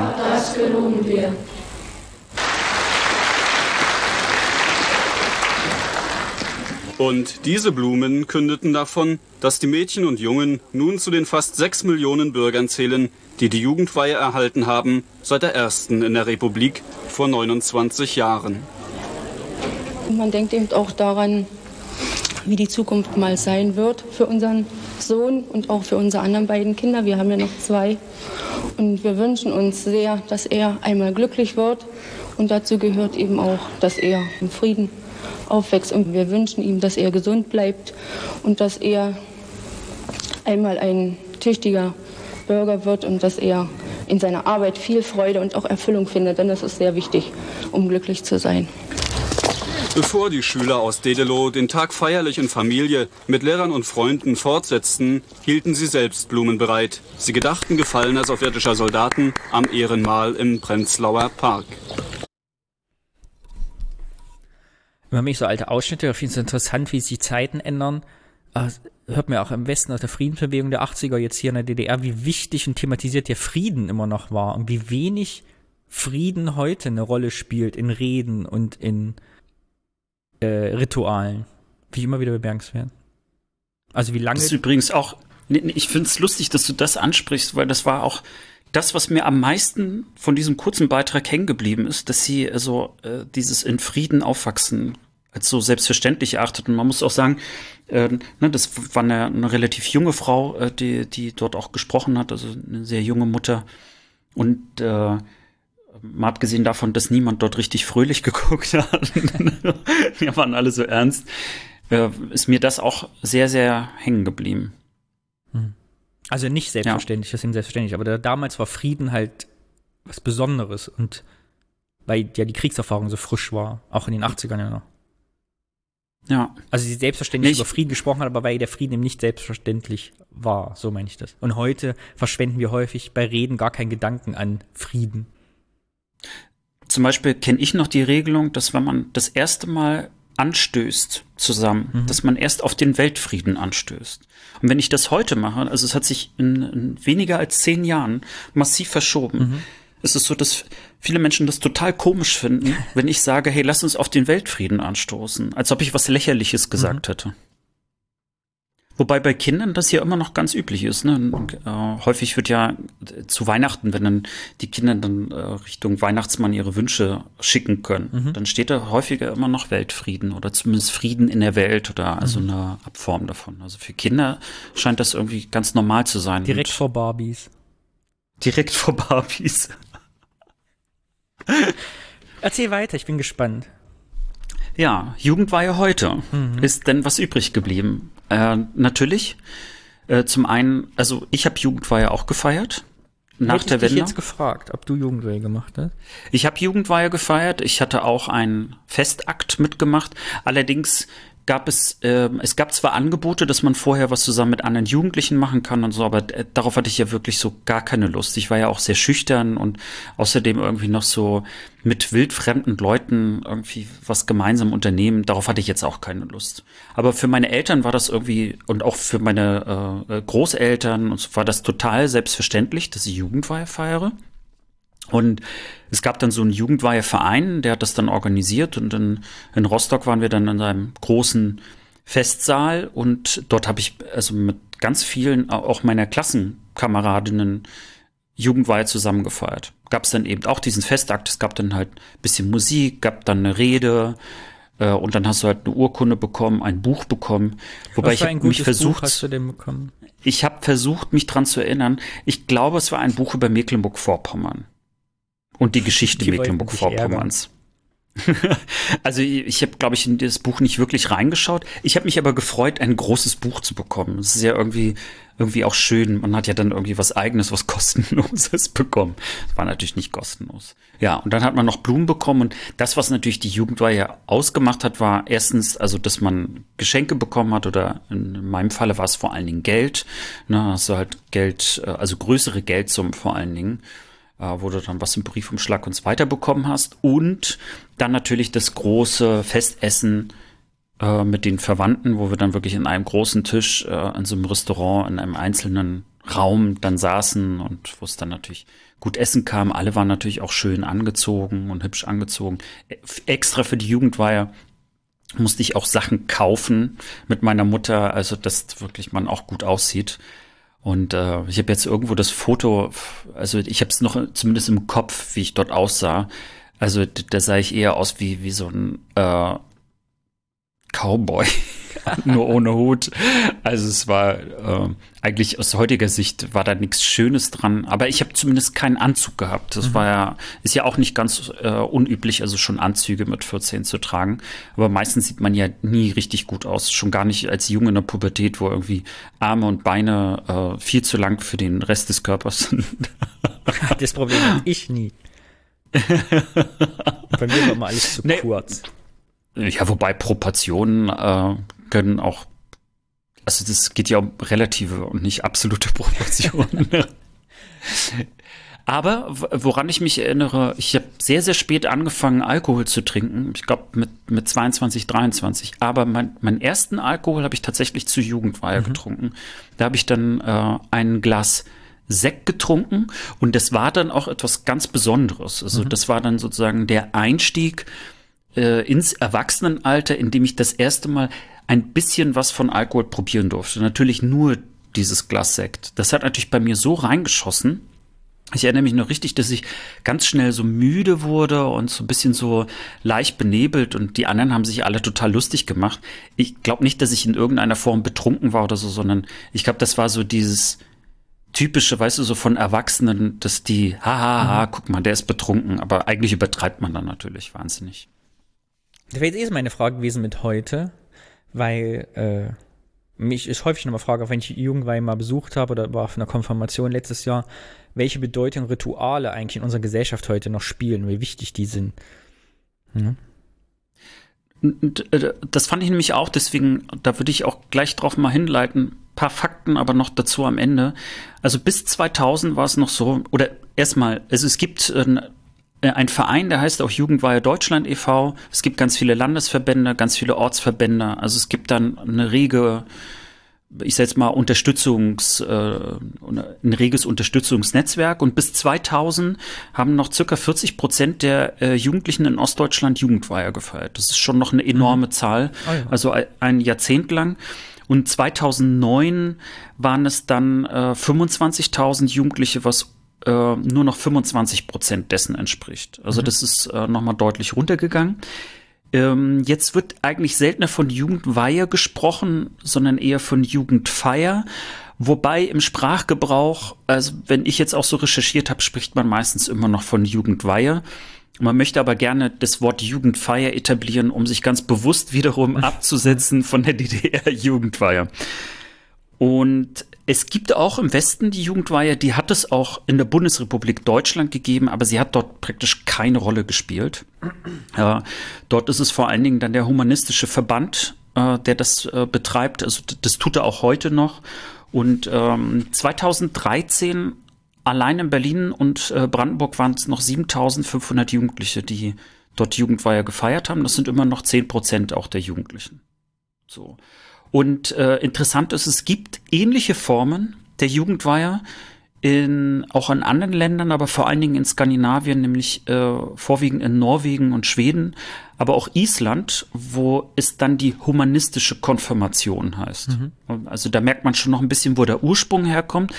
Aber die Grundidee ist eben, mehr auf das Humanistische zu gehen, also keine kirchliche Moral oder christliche, mehr will ich auch gar nicht dazu sagen, weil da begebe ich mich jetzt auf sehr, sehr dünnes Eis, aber wo es vor allen Dingen um weltanschauliche mhm. ähm, Grundlagen ging. Und äh, 16 Prozent der Jugendlichen machen dort die humanistische Konfirmation. Das ist vom Ablauf her ganz ähnlich, also wie ich das jetzt eben auch beschrieben hatte. Ja, und auch heute, ne, ähm, die Festakte sind auch noch so in Kulturzentren, Theatern, also in großen Seelen. Es gibt dann auch ein buntes Musikprogramm. Ist natürlich alles ein bisschen moderner geworden. Ne? Es gibt dann so Poetry Slammer und es gibt natürlich auch Kurse, also die einem im Prinzip also Jugendlichen helfen sollen, ähm, sei es irgendwie was Handwerkliches zu machen, sei es irgendwie zusammen was zu erleben, äh, sei es äh, aber auch Aufklärung zu bekommen. Äh, es gibt natürlich auch ein Buch geschenkt. Also ganz, ganz vieles dessen, also auch an Grundideen, ist bis heute auch geblieben und wird auch weiterhin noch unterstützt. Und wie das klingt, da mhm. habe ich sozusagen wieder was mitgebracht und jetzt merkst du, so schließt sich der Kreis, weil ich dachte, das ist eigentlich ganz witzig, mhm. mal so zu hören, 1920, 1984 und äh, 2021, wie klingt's denn dann? Und äh, ironischerweise hat das was mit meiner Heimatstadt zu tun, aber das ist purer Zufall. Alex war letzte Woche mit der Bahn nach Rostock gefahren und hat heimlich sich reingeschlichen als Jugendlicher, hat sich rasiert, die Haare geföhnt, damit er jetzt 14 durchgeht und hat an einer Jugendweihe teilgenommen. Ist das richtig? so ähnlich. Heiß. Es ist ihr großer Tag. Ein Buch, eine Urkunde. Jetzt sind sie geweiht. In Rostock feiern Pauline und Niklas ihre Jugendweihe mit 14 und 15 Jahren. Niklas kommt extra aus dem hunderte Kilometer entfernten Frankfurt am Main. Okay, klasse. Jetzt mache ich das ja mit meiner Cousine zusammen und es hat sich eigentlich hier schön ergeben. Obwohl Corona natürlich noch ein bisschen äh, das alles verzögert hat, wäre eigentlich schon im Mai gewesen. Aber ich freue mich, dass es jetzt auf jeden Fall endlich mal klappt. Eltern, Geschwister, Oma, Opa, alle können dabei sein. Jetzt draußen und mit Abstand zu anderen Familien. Darf ich Sie nun bitten, sich zu erheben zum Auszug der Ehrengäste, der Jugendweihe-Teilnehmer heute? Viele machen mit, weil es ihre Freunde auch machen. Die meisten gehen nämlich in der Schule in eine Klasse. Für unsere Familie ist es auch ein wichtiges Event, so eine Jugendweihe. Und ich finde das halt auch super wichtig so. Deswegen habe ich mich auch dafür entschieden und so, ähm, weil es halt Spaß macht auch. Das gehört ja irgendwie dazu, die Jugendweihe, dass man dann nochmal so richtig in den Kreis der Erwachsenen aufgenommen wird und dass das dann so gefeiert wird. Ähm, und ich finde es auch schön so mal, dass die ganze Familie dann zusammen ist. Auf der Bühne steht kein Priester, keine Pfarrerin. Die Jugendweihe wird nicht in einer Kirche gefeiert. Schon vor über 150 Jahren erfunden, ist sie offen für alle Jugendlichen. Machen wir uns nichts vor, mit einem Tag ist man nicht erwachsen. Aber um dieses Erwachsensein zu feiern, wurde 1852 halt ein Tag festgelegt im Jahr, wo dann die 13- bis 16-Jährigen in den Kreis der Erwachsenen aufgenommen werden. Heute werden die meisten Jugendweihen in Ostdeutschland gefeiert. Wir gehen nachher noch essen und dann ist halt danach Familienfeier, sage ich jetzt mal, bei uns im Garten mit Kaffee, Kuchen, Grillen. Geschenke gibt es dann natürlich auch für die jungen Erwachsenen. Kein Frieden. Ja, jetzt muss ich mich noch kurz korrigieren. Ich sagte, wie es in 2021 klingt, aber die Aufnahme selber ist bei Logo TV also im ZDF gewesen. Und ähm, die Veranstaltung und beziehungsweise die Sendung war dann vom 1. September 2020. Und man hört es schon ein bisschen raus, äh, dass natürlich durch Corona das etwas verschoben war. Äh, und tatsächlich war es häufiger auch ein Thema in den Nachrichten, dass also Jugendweihe wegen Corona äh, nicht stattfinden konnte. Das war ein Thema in Ostdeutschland. Ich habe die ganze Zeit nachgedacht, es ordnet sich ja, wurde gerade gesagt, dass, äh, das hat mich erstaunt, dass im Osten selbst da nur noch 25% Jugendweihe machen. Ich hätte gedacht, es wäre viel mehr. Passt natürlich aber auch in unsere Zeit, also wo man ja jetzt spricht vom neuen Biedermeier, das, der Rückzug ins Private und gleich hier so neoliberale Individualismus. Also man zieht ne, das Individuum weg vom Rudel, was ja auch passt so, wir nennen das nicht mehr Jugendweihe, sondern Jugendfeier, um irgendwie das Kollektive daraus zu nehmen, das Individuelle zu betonen. Ist das jetzt gut oder schlecht für unsere Gesellschaft?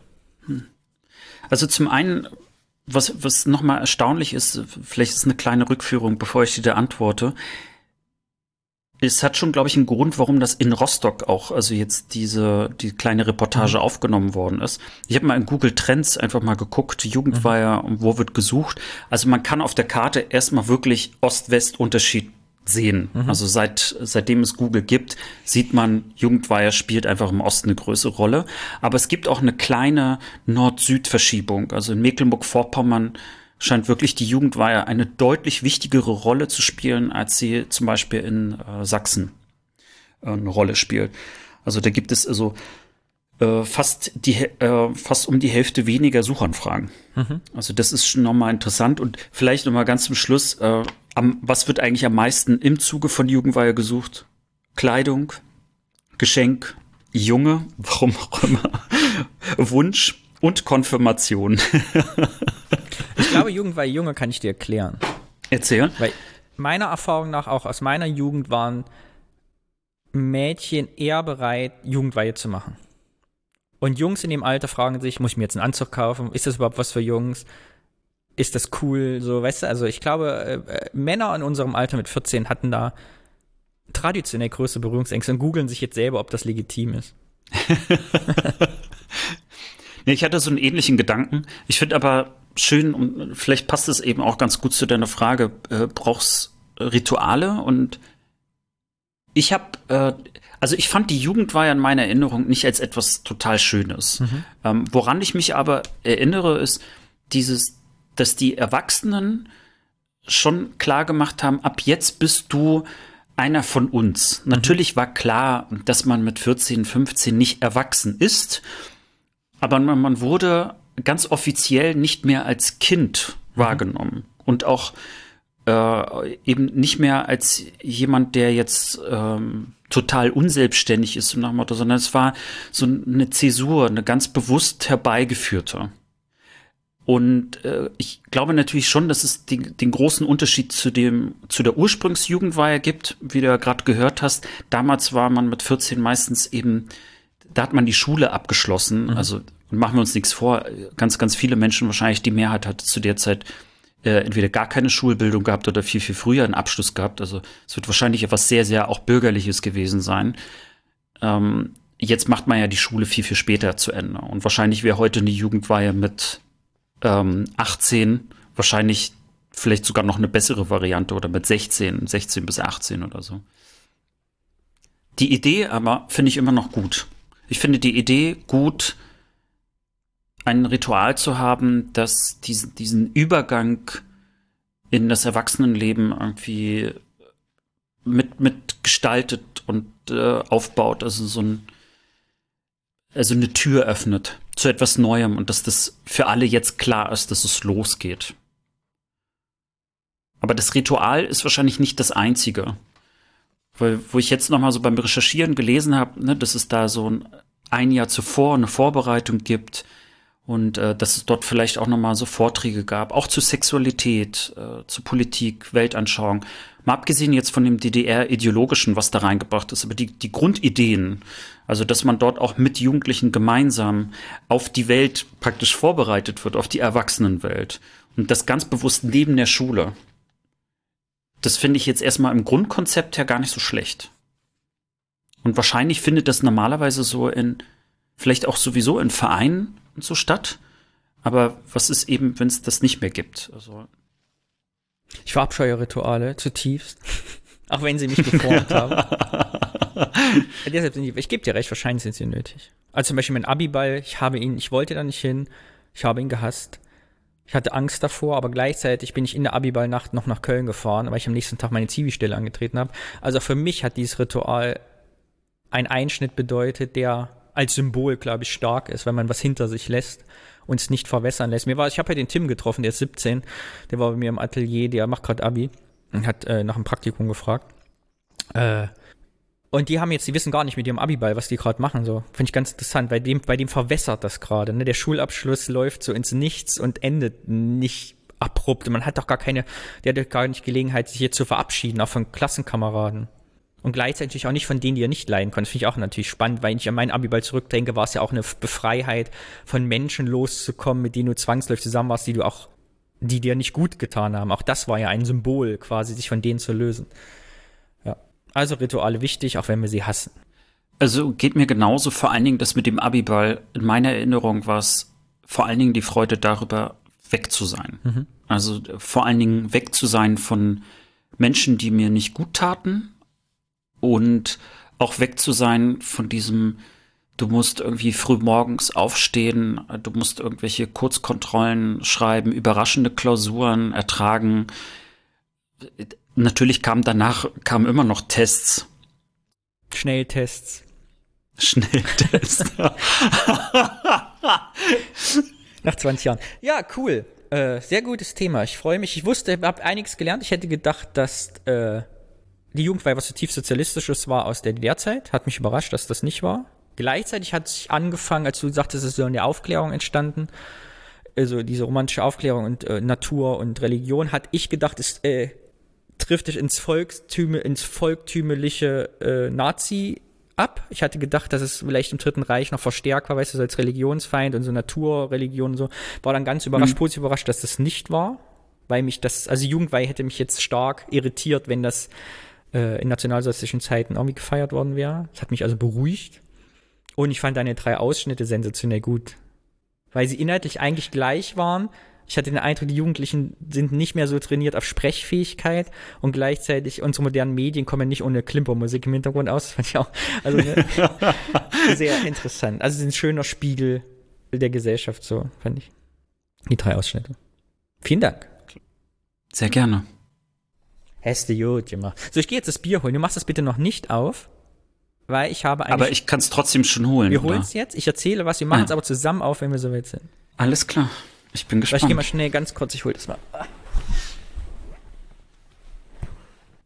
Ja, dann bevor wir äh, zum Bierort kommen, finde ich, ist das der passende Aufruf nochmal an unsere Hörerinnen und Hörer, vielleicht mal über ihre eigenen Jugendweiher-Erfahrungen oder vielleicht nicht Jugendweiher und damit Konfirmations- und Firmungs- oder, Alternativerfahrungen mal zu sprechen.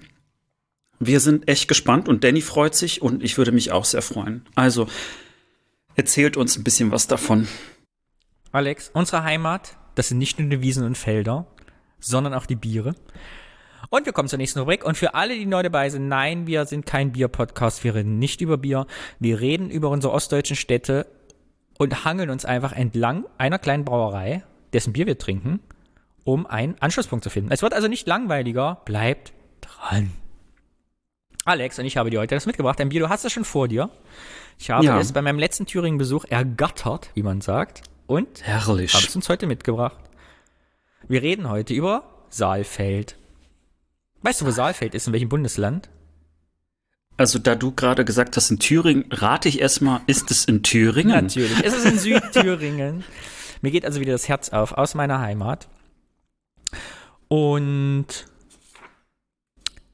du hast ein Saalfelder in der Hand. Und die Saalfelder Brauerei wurde von der Familie Gütermann im Jahr 1892 gegründet.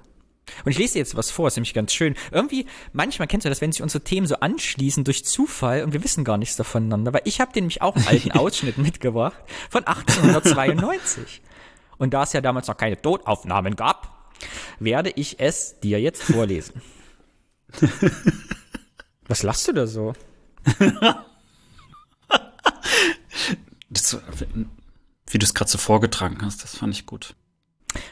Und zwar schrieb das Greisblatt von Saalfeld noch 1892 Der hiesige Gewerbeverein besichtigte gestern Abend auf Einladung das neu errichtete bürgerliche Brauhaus, das mit den vollkommensten Maschinen der Neuzeit ausgestattet ist und unter anderem noch eine Eismaschine aufweist, was einen durchaus günstigen Eindruck macht, ebenso die Kellereien. Das neue Gebräu fand allseitig Beifall und es ist so vollzüglich bekommen, so dass man wohl die Erwartung aussprechen darf, dass das Saalfelder Bürgerbräu, das von morgen ab offiziell verzapft wird, sich bald in günstiger Weise einführen wird. Wir rufen dem jungen, zugkräftigen Unternehmen ein fröhliches Glück auf zu. Also auf jeden Fall, hast du das geübt? Also man könnte jetzt für einen kurzen Moment meinen, wenn du jetzt noch die Tonqualität verringerst, es wäre von 1892. Pass auf, ich werde einfach für den Podcast einfach die Tonqualität auf Volksempfängerniveau runterregeln. Und dann werden alle Leute erstaunt sein. Ich glaube, es kommt auch vom Saalfelder Dialekt, äh, vom thüringischen Dialekt. Wie immer hat es dann, äh, wurde dann in eine Aktienbrauerei umgewandelt und Weimarer Republik gedöns, gedöns, gedöns. Und wie soll es auch anders sein? Ende des Zweiten Weltkriegs, weil es nah am Bahnhof war, wurde es äh, komplett von Bomben zerstört, wie halb Saalfeld auch. Nach der Wende, äh, nach der, äh, nach dem Krieg relativ schnell aufgebaut, wurde es, äh, 1948 wurde es dann volkseigener Betrieb. 1990 Treuhand, 1991 wurde dann der marode Bau mit veralteter Anlage, weil ich glaube, seit 1892 war da nicht mehr viel passiert und nach dem Wiederaufbau des Kriegs teuer umgebaut für 7 Millionen Euro und ist seitdem eine Privatbrauerei. Es gibt jedes Jahr das Saalfelder Bierfest. Da sollten wir mal hingehen auf unserer Thüringen-Osttour. Äh, Saalfelder Brauerei, Besonderheiten, äh, sie machen auch regionale Zutaten und haben einen eigenen Hopfengarten, wo sie Hopfen ernten. So, ne? so einen kleinen Hopfenanbau. Äh, und machen total, man kann sich so Kleinstbrauereibiere bestellen. Also sie machen so 50 Liter, so Braumanufakturmäßig, dann so Sachen, die man sich für seine eigene Feste abhören kann, so ganz besondere Biere. Also die haben, machen nicht ihre Standbiere, sondern haben Spaß. Und das Ursaalfelder, was wir jetzt beide gleich trinken, ist das Merzen und wurde vom World Beer Cup sechsmal in Folge mit Gold ausgezeichnet. Hat letztes Jahr Silber eine Medaille bekommen. Der World Beer Cup ist eine der renommiertesten Bierverkostungs- äh, Wettbewerbe der Welt. Über 32 Nationen nehmen daran teil. So, und wir prosten jetzt auf jemanden, denn der ehemalige Geschäftsführer Max Josef Grammelsberger ist letzte Woche gestorben. Letzte Woche? Ja. Und nach seinem Tod seiner Frau, also nach dem Tod seiner Frau Ingeborg Grammelsberg, hat er die Ingeborg Grammelsberger Stiftung gegründet, vor ein paar Jahren, die sich für alleinerziehende Mütter in Saalfeld einsetzt. Und da es jetzt so zeitig passt, dachte ich, trinken wir jetzt auf den Geschäftsführer nach der Wende, der es von der Treude übernommen hat, Herrn Grammelsberger, unser Bier. Ja, herrlich. So. Ach so. Habe ich auf der Website gelesen. Letzte Woche Ich verschwunden. liebe ja diese Plop-Flaschen. Oh, das riecht ja richtig gut. Schöne Farbe, ne? Ach, du trinkst auf Flasche. Komm, ich zeig dir die Farbe. Ah, herrlich. Sehr vollmundig und sehr bisschen süß, ne? Mhm. Es ist auf jeden Fall wirklich ein geiles Bier. Sehr orange. Guck mal, der hat selbst der Schaum ist orange. Ne? Der Schaum ist nicht weiß, sondern hat auch so einen Rotton. Oh. Boah, das ist so lecker. Also wir müssen da auf jeden Fall hin. Ja, ist wirklich gut. Die, hat, Und, die hatten äh, schon 1892 gewusst. Saalfelder kannte Das- ich vor allem gar nicht, das Bier. Vor, ich wundere mich, dass ich das nicht kannte, weil die gibt's ja schon immer und sind auch da unten in Südthüringen sehr verbreitet. Also auf der Liste, was die so an Restaurants Hm. und Vereinen beliefern, die ist schon ordentlich lang. Also das ist da wohl das Standardbier in Saalfeld. Kanntest du denn den Ort Saalfeld Ja, vorher? natürlich. Ich kenne den Saalfeld. Äh, ich weiß nicht, warum. Irgendwas hat mit meiner Familie zu tun. Entweder hat da jemand äh, irgendwas gelernt oder besucht oder verwandt. Ich weiß nicht. Der, irgendwie irgendwas. Und äh, gute Zugverbindung gibt's. Der Saalfeld hatte bis vor drei Jahren eine IC-Verbindung. Die jetzt aber bei Nürnberg-Erfurt neu gemacht ist, ist sie weggefallen. Die halten also nicht mehr in Saalfeld. Oh, die Armen. Pass auf, ich erzähle jetzt. Ja. Ja. aber weißt du, was mich erstaunt, ich, bevor du gleich weiter loslegst? Äh, normalerweise gibt's ja so, so Biere, die dann diese Awards, die sie dann kriegen, ne, die kleben die ja dann alle drauf. Also so, dass das Etikett immer bunter wird und so. Und hier ist es irgendwie in der letzten Zeile mehrfach international ausgezeichnet. Das ist so nach dem Motto, wir haben, ja, wir haben es gar nicht nötig. Aber interessant, ne? Schmeckt gut. Hm. Bleibt ist wirklich gut, ja. Willst du, wie unser Stammkommentator Niklas sagen will, ein paar Hot Facts zu Saalfeld hören? Ja, natürlich. Alex, wie unser aller Lieblingskommentator Niklas sagen würde, willst du ein paar Hot Facts zu Saalfeld wissen? Ja, natürlich will ich Hot Facts hören. Saalfeld, wie immer, also alle, die neu hier dabei zuhören, wir denken uns immer anhand des Bieres, was wir zuerst haben, einen Ort aus. Und jedes Mal, wirklich jedes Mal, finden wir Absurditäten in diesen Orten, die uns die Ohren schlackern lassen, weil wir immer denken, das kann doch nicht sein. Sowas gibt's da, ein Kleinod in Deutschland, ein touristischer Hotspot, ein Highlight, eine Stadtgeschichte, die es so noch nicht gegeben hat. Und jedes Mal stoßen wir auf solche Fakten und denken uns, das gibt's doch gar nicht. Und auch dieses Mal in Saalfeld gibt es etwas, was es sonst nirgendwo auf der Welt gibt. Und du hast jetzt drei Versuche zu raten, was das ist. Was es sonst auf der Welt nicht gibt? Richtig. Hm. Darf ich vorher erstmal, so, also ich will jetzt nicht so ins Ich wollte Blaue dich einfach ich nur- mich an. Ich wollte dich einfach nur total verunsichern. Das hast du geschafft, vielen Dank. Hat's was mit Lebensmitteln zu tun? Nein. Hat es was mit einer Geografie zu tun? Nein. Hat es etwas mit einem Gebäude zu tun? Nein. Dann Also, habe ich null Ahnung, wohin ich hinsteuern soll. Niemand von uns. Aber ich sage dir eins, wenn wir fertig sind, möchtest du sofort nach Saalfeld fahren. Denn es ist gerade Zeit für dieses absolute Highlight. Es ist wieder Saison. Aber vorher ein paar Hot Facts, denn Saalfeld liegt, wie der Name sagt, an der Saale, am Saalebogen. Postleitzahl ist 07318, liegt im Thüringer Süden und hat etwa 30.000 Einwohner. Es liegt im Thüringer Schiefergebirge und Saalfeld ist wie alle thüringischen Städte, denn wir haben ja alle Völkerwanderungen überlebt, 899 gegründet und damit sehr, sehr alt. Also über 1000 Jahre, ne? Wahnsinn. 1100, irgendwas. Jetzt halte ich fest, 1056, man fasst es nicht, wurde Saalfeld dem Erzbistum Köln geschenkt. Nein. Aber du kannst erleichtert sein, denn schon 1208 ging es wieder in Reichsbesitz über, Gott sei Dank. Ne? Köln und Saalfeld sind wieder zwei verschiedene Städte.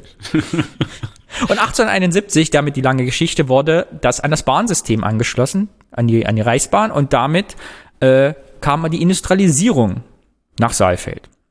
Und bis heute, ne, ich habe gesagt, ICE-Strecke, ist äh, der Knoten Saalfeld-Rudolstadt da unten schon wichtiger Zugknotenpunkt. Äh, interessant fand ich wieder zur NS-Zeit in Thüringen Nähe zu buchen, weil es gab sehr, sehr viele Zwangsarbeiter in Saalfeld, also sehr, sehr viele Unternehmen. Ich habe auf Wikipedia mal geguckt, also die Liste der Zwangsarbeiterstätten in Saalfeld ist erstaunlich lang. Und auch beim Wikipedia-Artikel, es gibt einen großen Absatz dazu, was einerseits bedeuten kann, dass Saalfeld wirklich exorbitant belastet war von Nazi-Verbrechen. Ich glaube aber, dass Saalfeld das relativ gut aufgearbeitet hat zu anderen Städten. Weil es liest sich eher so, als hätte sich Saalfeld da gut mit seiner Stadtgeschichte beschäftigt und versucht sie auch nicht zu vertuschen. So habe ich das zumindest gelesen. Oder zu marginalisieren. Ja, ich hatte es eben schon bei der Brauerei gesagt, April 45 Saalfeld komplett zerstört, richtig schön äh, kaputt gemacht von den Bomben. Es gab, glaube ich, fünf Angriffe mit jeweils mehreren Flugzeugen, die auf Saalfeld eingeflogen sind. Und damit ist die Brauerei zerstört worden. Genau, und wurde dann von den Amerikanern friedlich übergeben. An die Amerikaner. Äh, aktuell, äh, Hot Facts der Neuzeit, CDU-Bürgermeister, AfD 17,2 Prozent. So. Und jetzt halte ich fest, die Besonderheit von Saalfeld. Denn was hat Saalfeld als einzige Stadt der Welt, was es sonst nirgendwo gibt? Saalfeld ist berühmt für, und zwar überregional berühmt für, seinen Ostereierbaum. Ich bin gespannt, was das genau heißt. Der Ostereierbaum ist so berühmt, dass er einen eigenen Wikipedia-Eintrag hat. Ist nicht irgendein Baum, so ein bisschen. Der Ostereierbaum stand seit 1965 bei der Familie Kraft im Garten. Es hat angefangen mit 20 Eiern und bis 2015 wurden es über 10.000 Eier. Ein touristisches Highlight. 10.000 Eier? 10.000 Eier pro Baum, die sogar, jetzt halte ich fest, jedes Jahr, bevor der Baum austreibt, wieder abgeschmückt werden mussten, weil der Baum sonst davon stirbt. Weil es ist so dicht mit Eiern behangen. Das, das war auch wirklich mein Gedanke. Ich dachte so, erstmal, wie groß ist dieser Baum? Und selbst dann, 10.000 Eier, das hält doch kein Baum aus. Ja. Eieiei. 2015 war das letzte Jahr, in dem der Ostereierbaum bei Familie Kraft im Garten geschmückt worden ist. Ich habe ein Zeitzeugendokument ausgegraben für dich. Und zwar Herr Kraft berichtet den Saalfelder Regionalnachrichten 2015 über die Geschichte des Ostereierbaums, dem letzten Eierbaum schmücken und der Zukunft des Ostereierbaums. Viel Vergnügen. Liebe Zuschauer, mit einem lachenden und einem weinenden Auge bin ich heute hier auf die Rödern hinaufgegangen zu Herrn Kraft. Nicht das erste Mal, Herr Kraft, dass wir heute hier sind, aber es ist ein ganz besonderer Tag heute, denn wir wissen beide, es ist das letzte Mal. Ja, es ist das letzte Mal, gell? aber wie gesagt, bis zum Ostermontag ist der Garten noch auf. Wir haben es gehört, überall sind Sie präsent. Es gab eigentlich keinen, der nicht hier oben war. Sie sind ein richtiger kleiner Star mit Ihrer Frau geworden und dem Eierbaum. Ja, das stimmt, aber das war nie unsere Absicht. Das war nicht die Absicht. Wann hat es eigentlich angefangen? Wir müssen es immer wieder sagen. Wie war der Anfang? Der Anfang war mein Schulweg in der Schule früher. Da gab es in der Fleischkasse einen Fliederstrauch, der zu Ostern geschmückt war. Und das war mein Aufhänger mit dem Moment, wo ich Kinder hatte. Und da hatte der, der Baum, war ja nur ein kleines Bäumchen, da war er mit 18 Eiern voll. Die Mutter hat ein Eier ausgeblasen, die Kinder haben sie dekoriert und nach 45 Jahren steht ein Sohn Wahnsinn da. Wahnsinn, 10.000 sind es mittlerweile geworden. Herr Kraft, hat man denn ein Lieblingsei? Mein Ei, meine Lieblingseier sind die goldenen. Aber das, die goldene Farbe hat den Nachteil, die oxidiert. Die hält nur zwei, drei Jahre und dann ist sie fast die dunkelbraun. Herr Kraft, Sie haben natürlich immer. Alex, ich muss kurz Pause machen. Du kannst jetzt hier nicht bei lachen. Das Eier ist eine ernste Angelegenheit. Sorry. Kannst du jetzt bitte Herr Kraft, der das letzte Mal seine Eier aufhängt, über ausreden lassen? So, kann ich jetzt weiter? So, still jetzt. Das ist eine ernste Angelegenheit. Viel, viel Kraft gebraucht beim Schmücken des Ostereierbaumes und das Wetter. Das Wetter hat so manches Schnippchen geschlagen. Ja, ja, wir haben die Eier schon aufgehängt bei Schnee, bei, bei Wind und Sturm. Ja. Wir müssen ja immer mit Aufhängen vier Wochen vor Ostern beginnen, da wir. So, und du sagst, in Thüringen passiert nichts, Alex. ich kann's. Du sagst aber, bei uns wäre nichts los. Nee, es, es ist auch, ich, ich finde einfach dieses Ding, was du da gerade vorspielst, da ist jeder Satz ein Highlight. So kann jetzt Herr Kraft bitte zu Ende reden. Der 14 Tage vor Ostern immer einen Garten aufgemacht haben. Ja, und bis Ostersonntag kann man ihn sehen, diesen wunderbaren Eierbaum zum letzten Mal. Aber Herr Kraft, ich kann es immer noch nicht so richtig glauben, wirklich zum letzten Mal. Wirklich zum letzten Mal. Ich habe jetzt gesundheitliche Probleme mit dem Kreislauf. Und ehe ich von der Leiter purzel, dann machen wir lieber Schluss. Die Kinder sind sowieso schon fast böse gewesen, dass wir dieses Jahr überhaupt noch mal geschmückt haben. Die haben es uns voriges Jahr schon verboten. Natürlich ist der Baum ein Highlight für die Menschen hier in Saalfeld und natürlich von überall her. Aber wie soll es weitergehen? Ich habe gelesen, Sie suchen einen Nachfolger. Wie ist das, Herr Kraft? Würden Sie jetzt sagen, wenn ich jemand habe, der so einen Baum hat in der Größe, Mensch, ich übergebe dir die Eier, ich unterstütze dich vielleicht mit Rat und Tat, nicht mit beim Schmücken, aber so einfach mit dabei sein. Würden Sie das machen oder wie ist der Gedankengang? Alex, hast du Lust? Ich finde das, ich finde das nicht gut, dass du dich lustig über uns machst. Wir sind Thüringer. Wir haben unseren eigenen Eierbaum. Nee, ich, ich mag einfach diese Reporterin, die einfach sich echt gut für dieses Interview vorbereitet hat.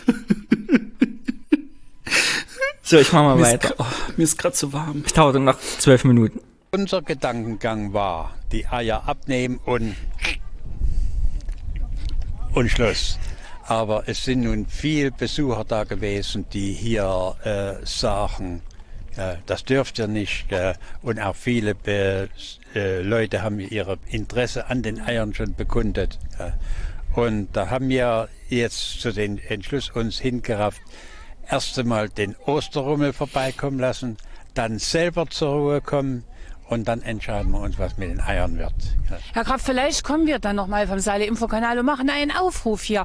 Wir rufen auf, wer hat Interesse an den Eiern, wer möchte diese wunderbare Tradition, die auch der Stadt Saalfeld viele, viele Besucher beschert. Das muss man sagen. Ich bewundere das so eine Privatinitiative, die so viele Menschen hier auf die Rödern lockt, an eine Stelle von Saalfeld, die man eigentlich gar nicht so kennt. Also Hut ab. Ich muss sagen, Hut ab, Herr Kraft. Es war immer wieder schön, hier oben zu sein. Es gehört einfach mit dazu. Aber trotzdem, einmal ist Schluss. Sie ziehen das jetzt durch. Ich wünsche Ihnen trotzdem noch viele, viele tolle Osterfeste und vielleicht so ein kleiner Baum wieder mit, wie der Anfang war. Äh, Ich muss aus lachen, als der Herr Kraft noch gesagt hat, ja, vielleicht Eier ab. Herrlich. Du hast halt Penelomor, es ändert sich nicht. Alex, ich möchte das jetzt abrunden, das Thema. Achso, nee, ich habe nur gelacht wegen Abrunden. Denn es war ja 2015. Ja. Und du fragst dich doch sicher, was ist aus dem äh, Saalfelder Eierbaum geworden? Wer hat sich denn jemand gefunden? Ich hoffe doch, dass sich jemand gefunden hat. Ja. Ich meine, im Ende, das ist das Highlight, äh, Highlight von Saalfeld. Sorry, der musste jetzt raus. Ja, und es hat natürlich jemand gefunden. Und zwar seit 2016 dann hat eine Initiative das übernommen. Und zwar wechselt der Eierbaum jetzt seine Location. Es gibt ganz viele Menschen, die in Saalfeld sagen, dieser Eierbaum gehört jetzt seit über 50 Jahren hier zu dieser Stadt. Und man wechselt jetzt ab. Der Baum rotiert durch städtische Gärten, durch private Initiativen. Jedes Jahr steht er woanders. Und nach wie vor ist der Eierbaum in Saalfeld ein Highlight. Und alle Leute kommen zusammen zur Osterzeit, freuen sich über diesen Baum, äh, besuchen den und haben Spaß mit dem Saalfelder Eierbaum. Aber wie groß ist denn dieser Baum, dass der jetzt auch noch durch die Gegend fahren kann? Der Baum fährt 10.000 nicht Eier. durch die Gegend. Die Eier fahren durch die Gegend und jeweils an einem anderen Baum werden die geschmückt. Aber ganz ehrlich, wer zählt denn auch die ganzen Eier? 10.000 Eier. Hast du mal 10.000 Dinge gezählt? Hast du schon mal. Also ich bin schon bei 100, werde ich fuchsig. Meinst Oder du, es meinst du, das sind Schätzungen? Ich glaube auch, so eine grobe Schätzung. Und man wiegt zehn Eier, wiegt alle Eier und sagt dann.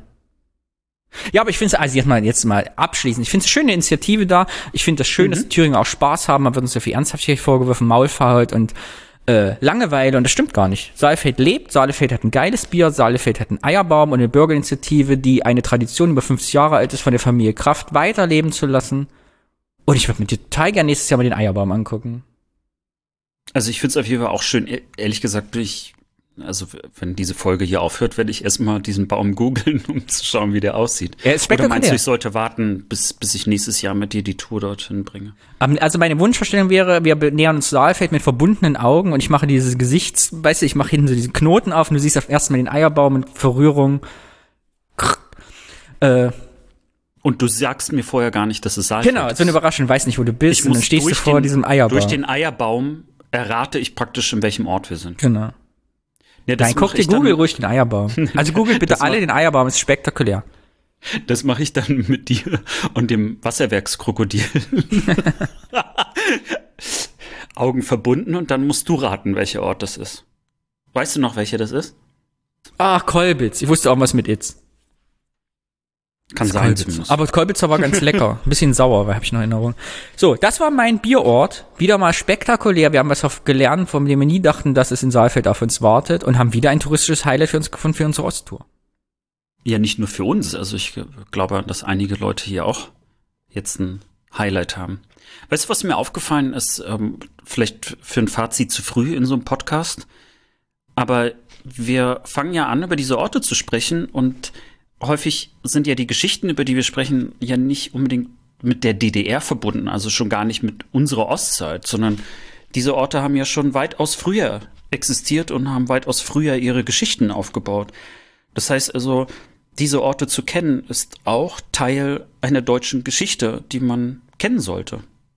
Also und ganz, gleichzeitig, ganz ja, wo du das gerade sagst, hm. ist, finde ich, hm. den Eierbaum natürlich auch eine schöne, also jetzt eigentlich fast ein, eine Ikone für Kultur, die in der DDR entstanden ist, bis heute lebt, aber nichts mit Systemwechsel zu tun hat. Also dem Eierbaum ist es hm. vollkommen egal, ob er in der DDR aufgehangen wurde oder jetzt äh, 30 Jahre später im, im Hier und Heute. Es spielt ja. gar keine Rolle. Der Sozialismus oder Kapitalismus oder West und Ost hat dem Eierbaum keinen Abbruch getan. Ja, und genauso auch eben ne, der erste Kindergarten. Ja. Aber das meine ich eben mit den Orten, weil du sagtest, ne, die Orte in der Eltern. Also, auch unsere Geschichte, ja. unsere Heimatorte, die hm. in der DDR stattgefunden hat, hat ja eine Geschichte vorher gehabt und hat eine Geschichte nachher.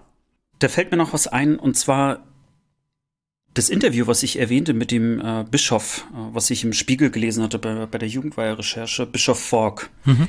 der sprach auch davon, äh, dass es wurde dann von der Kirche im Sozialismus gesprochen. Also sie haben ganz bewusst, also im Sozialismus mhm. das betont, weil sie sagten, nicht mit, nicht für, sondern äh, sie haben akzeptiert, dass sie eine Kirche sind, die im Sozialismus sind äh, und sich sozusagen äh, dies, äh, oder akzeptieren, dass sie in diesen Rahmenbedingungen sind. Und das war's. Aber genauso wie sie akzeptiert haben, dass die Kirche auch in ganz anderen Systemen schon existierte äh, und äh, die Kirche wahrscheinlich auch danach existieren wird. Also das war so, ich will jetzt das äh, nicht alles gleichsetzen, aber das blieb mir noch so hängen. Also wie er das so äh, beschrieben hatte, wie man sich praktisch äh, über äh, das Größere legen möchte. Also über die Systeme hinweg. Ja, das vielleicht noch so zum Abschluss. Wie immer möchte ich gerne eine Frage zum Abschluss stellen. Oh la la. Jetzt wird's ja Sommer Sonnst du dich eigentlich? Bist du so ein Mensch, der sich, sobald Sonne kommt, auf so ein Handtuch legt, nur mit Unterhose an und die Sonnenstrahlen auf sich einwirken lässt? Überhaupt nicht. Ich auch nicht. Mach's gut, Alex. Tschüss, auf Wiedersehen. Mach's gut und tschüssing.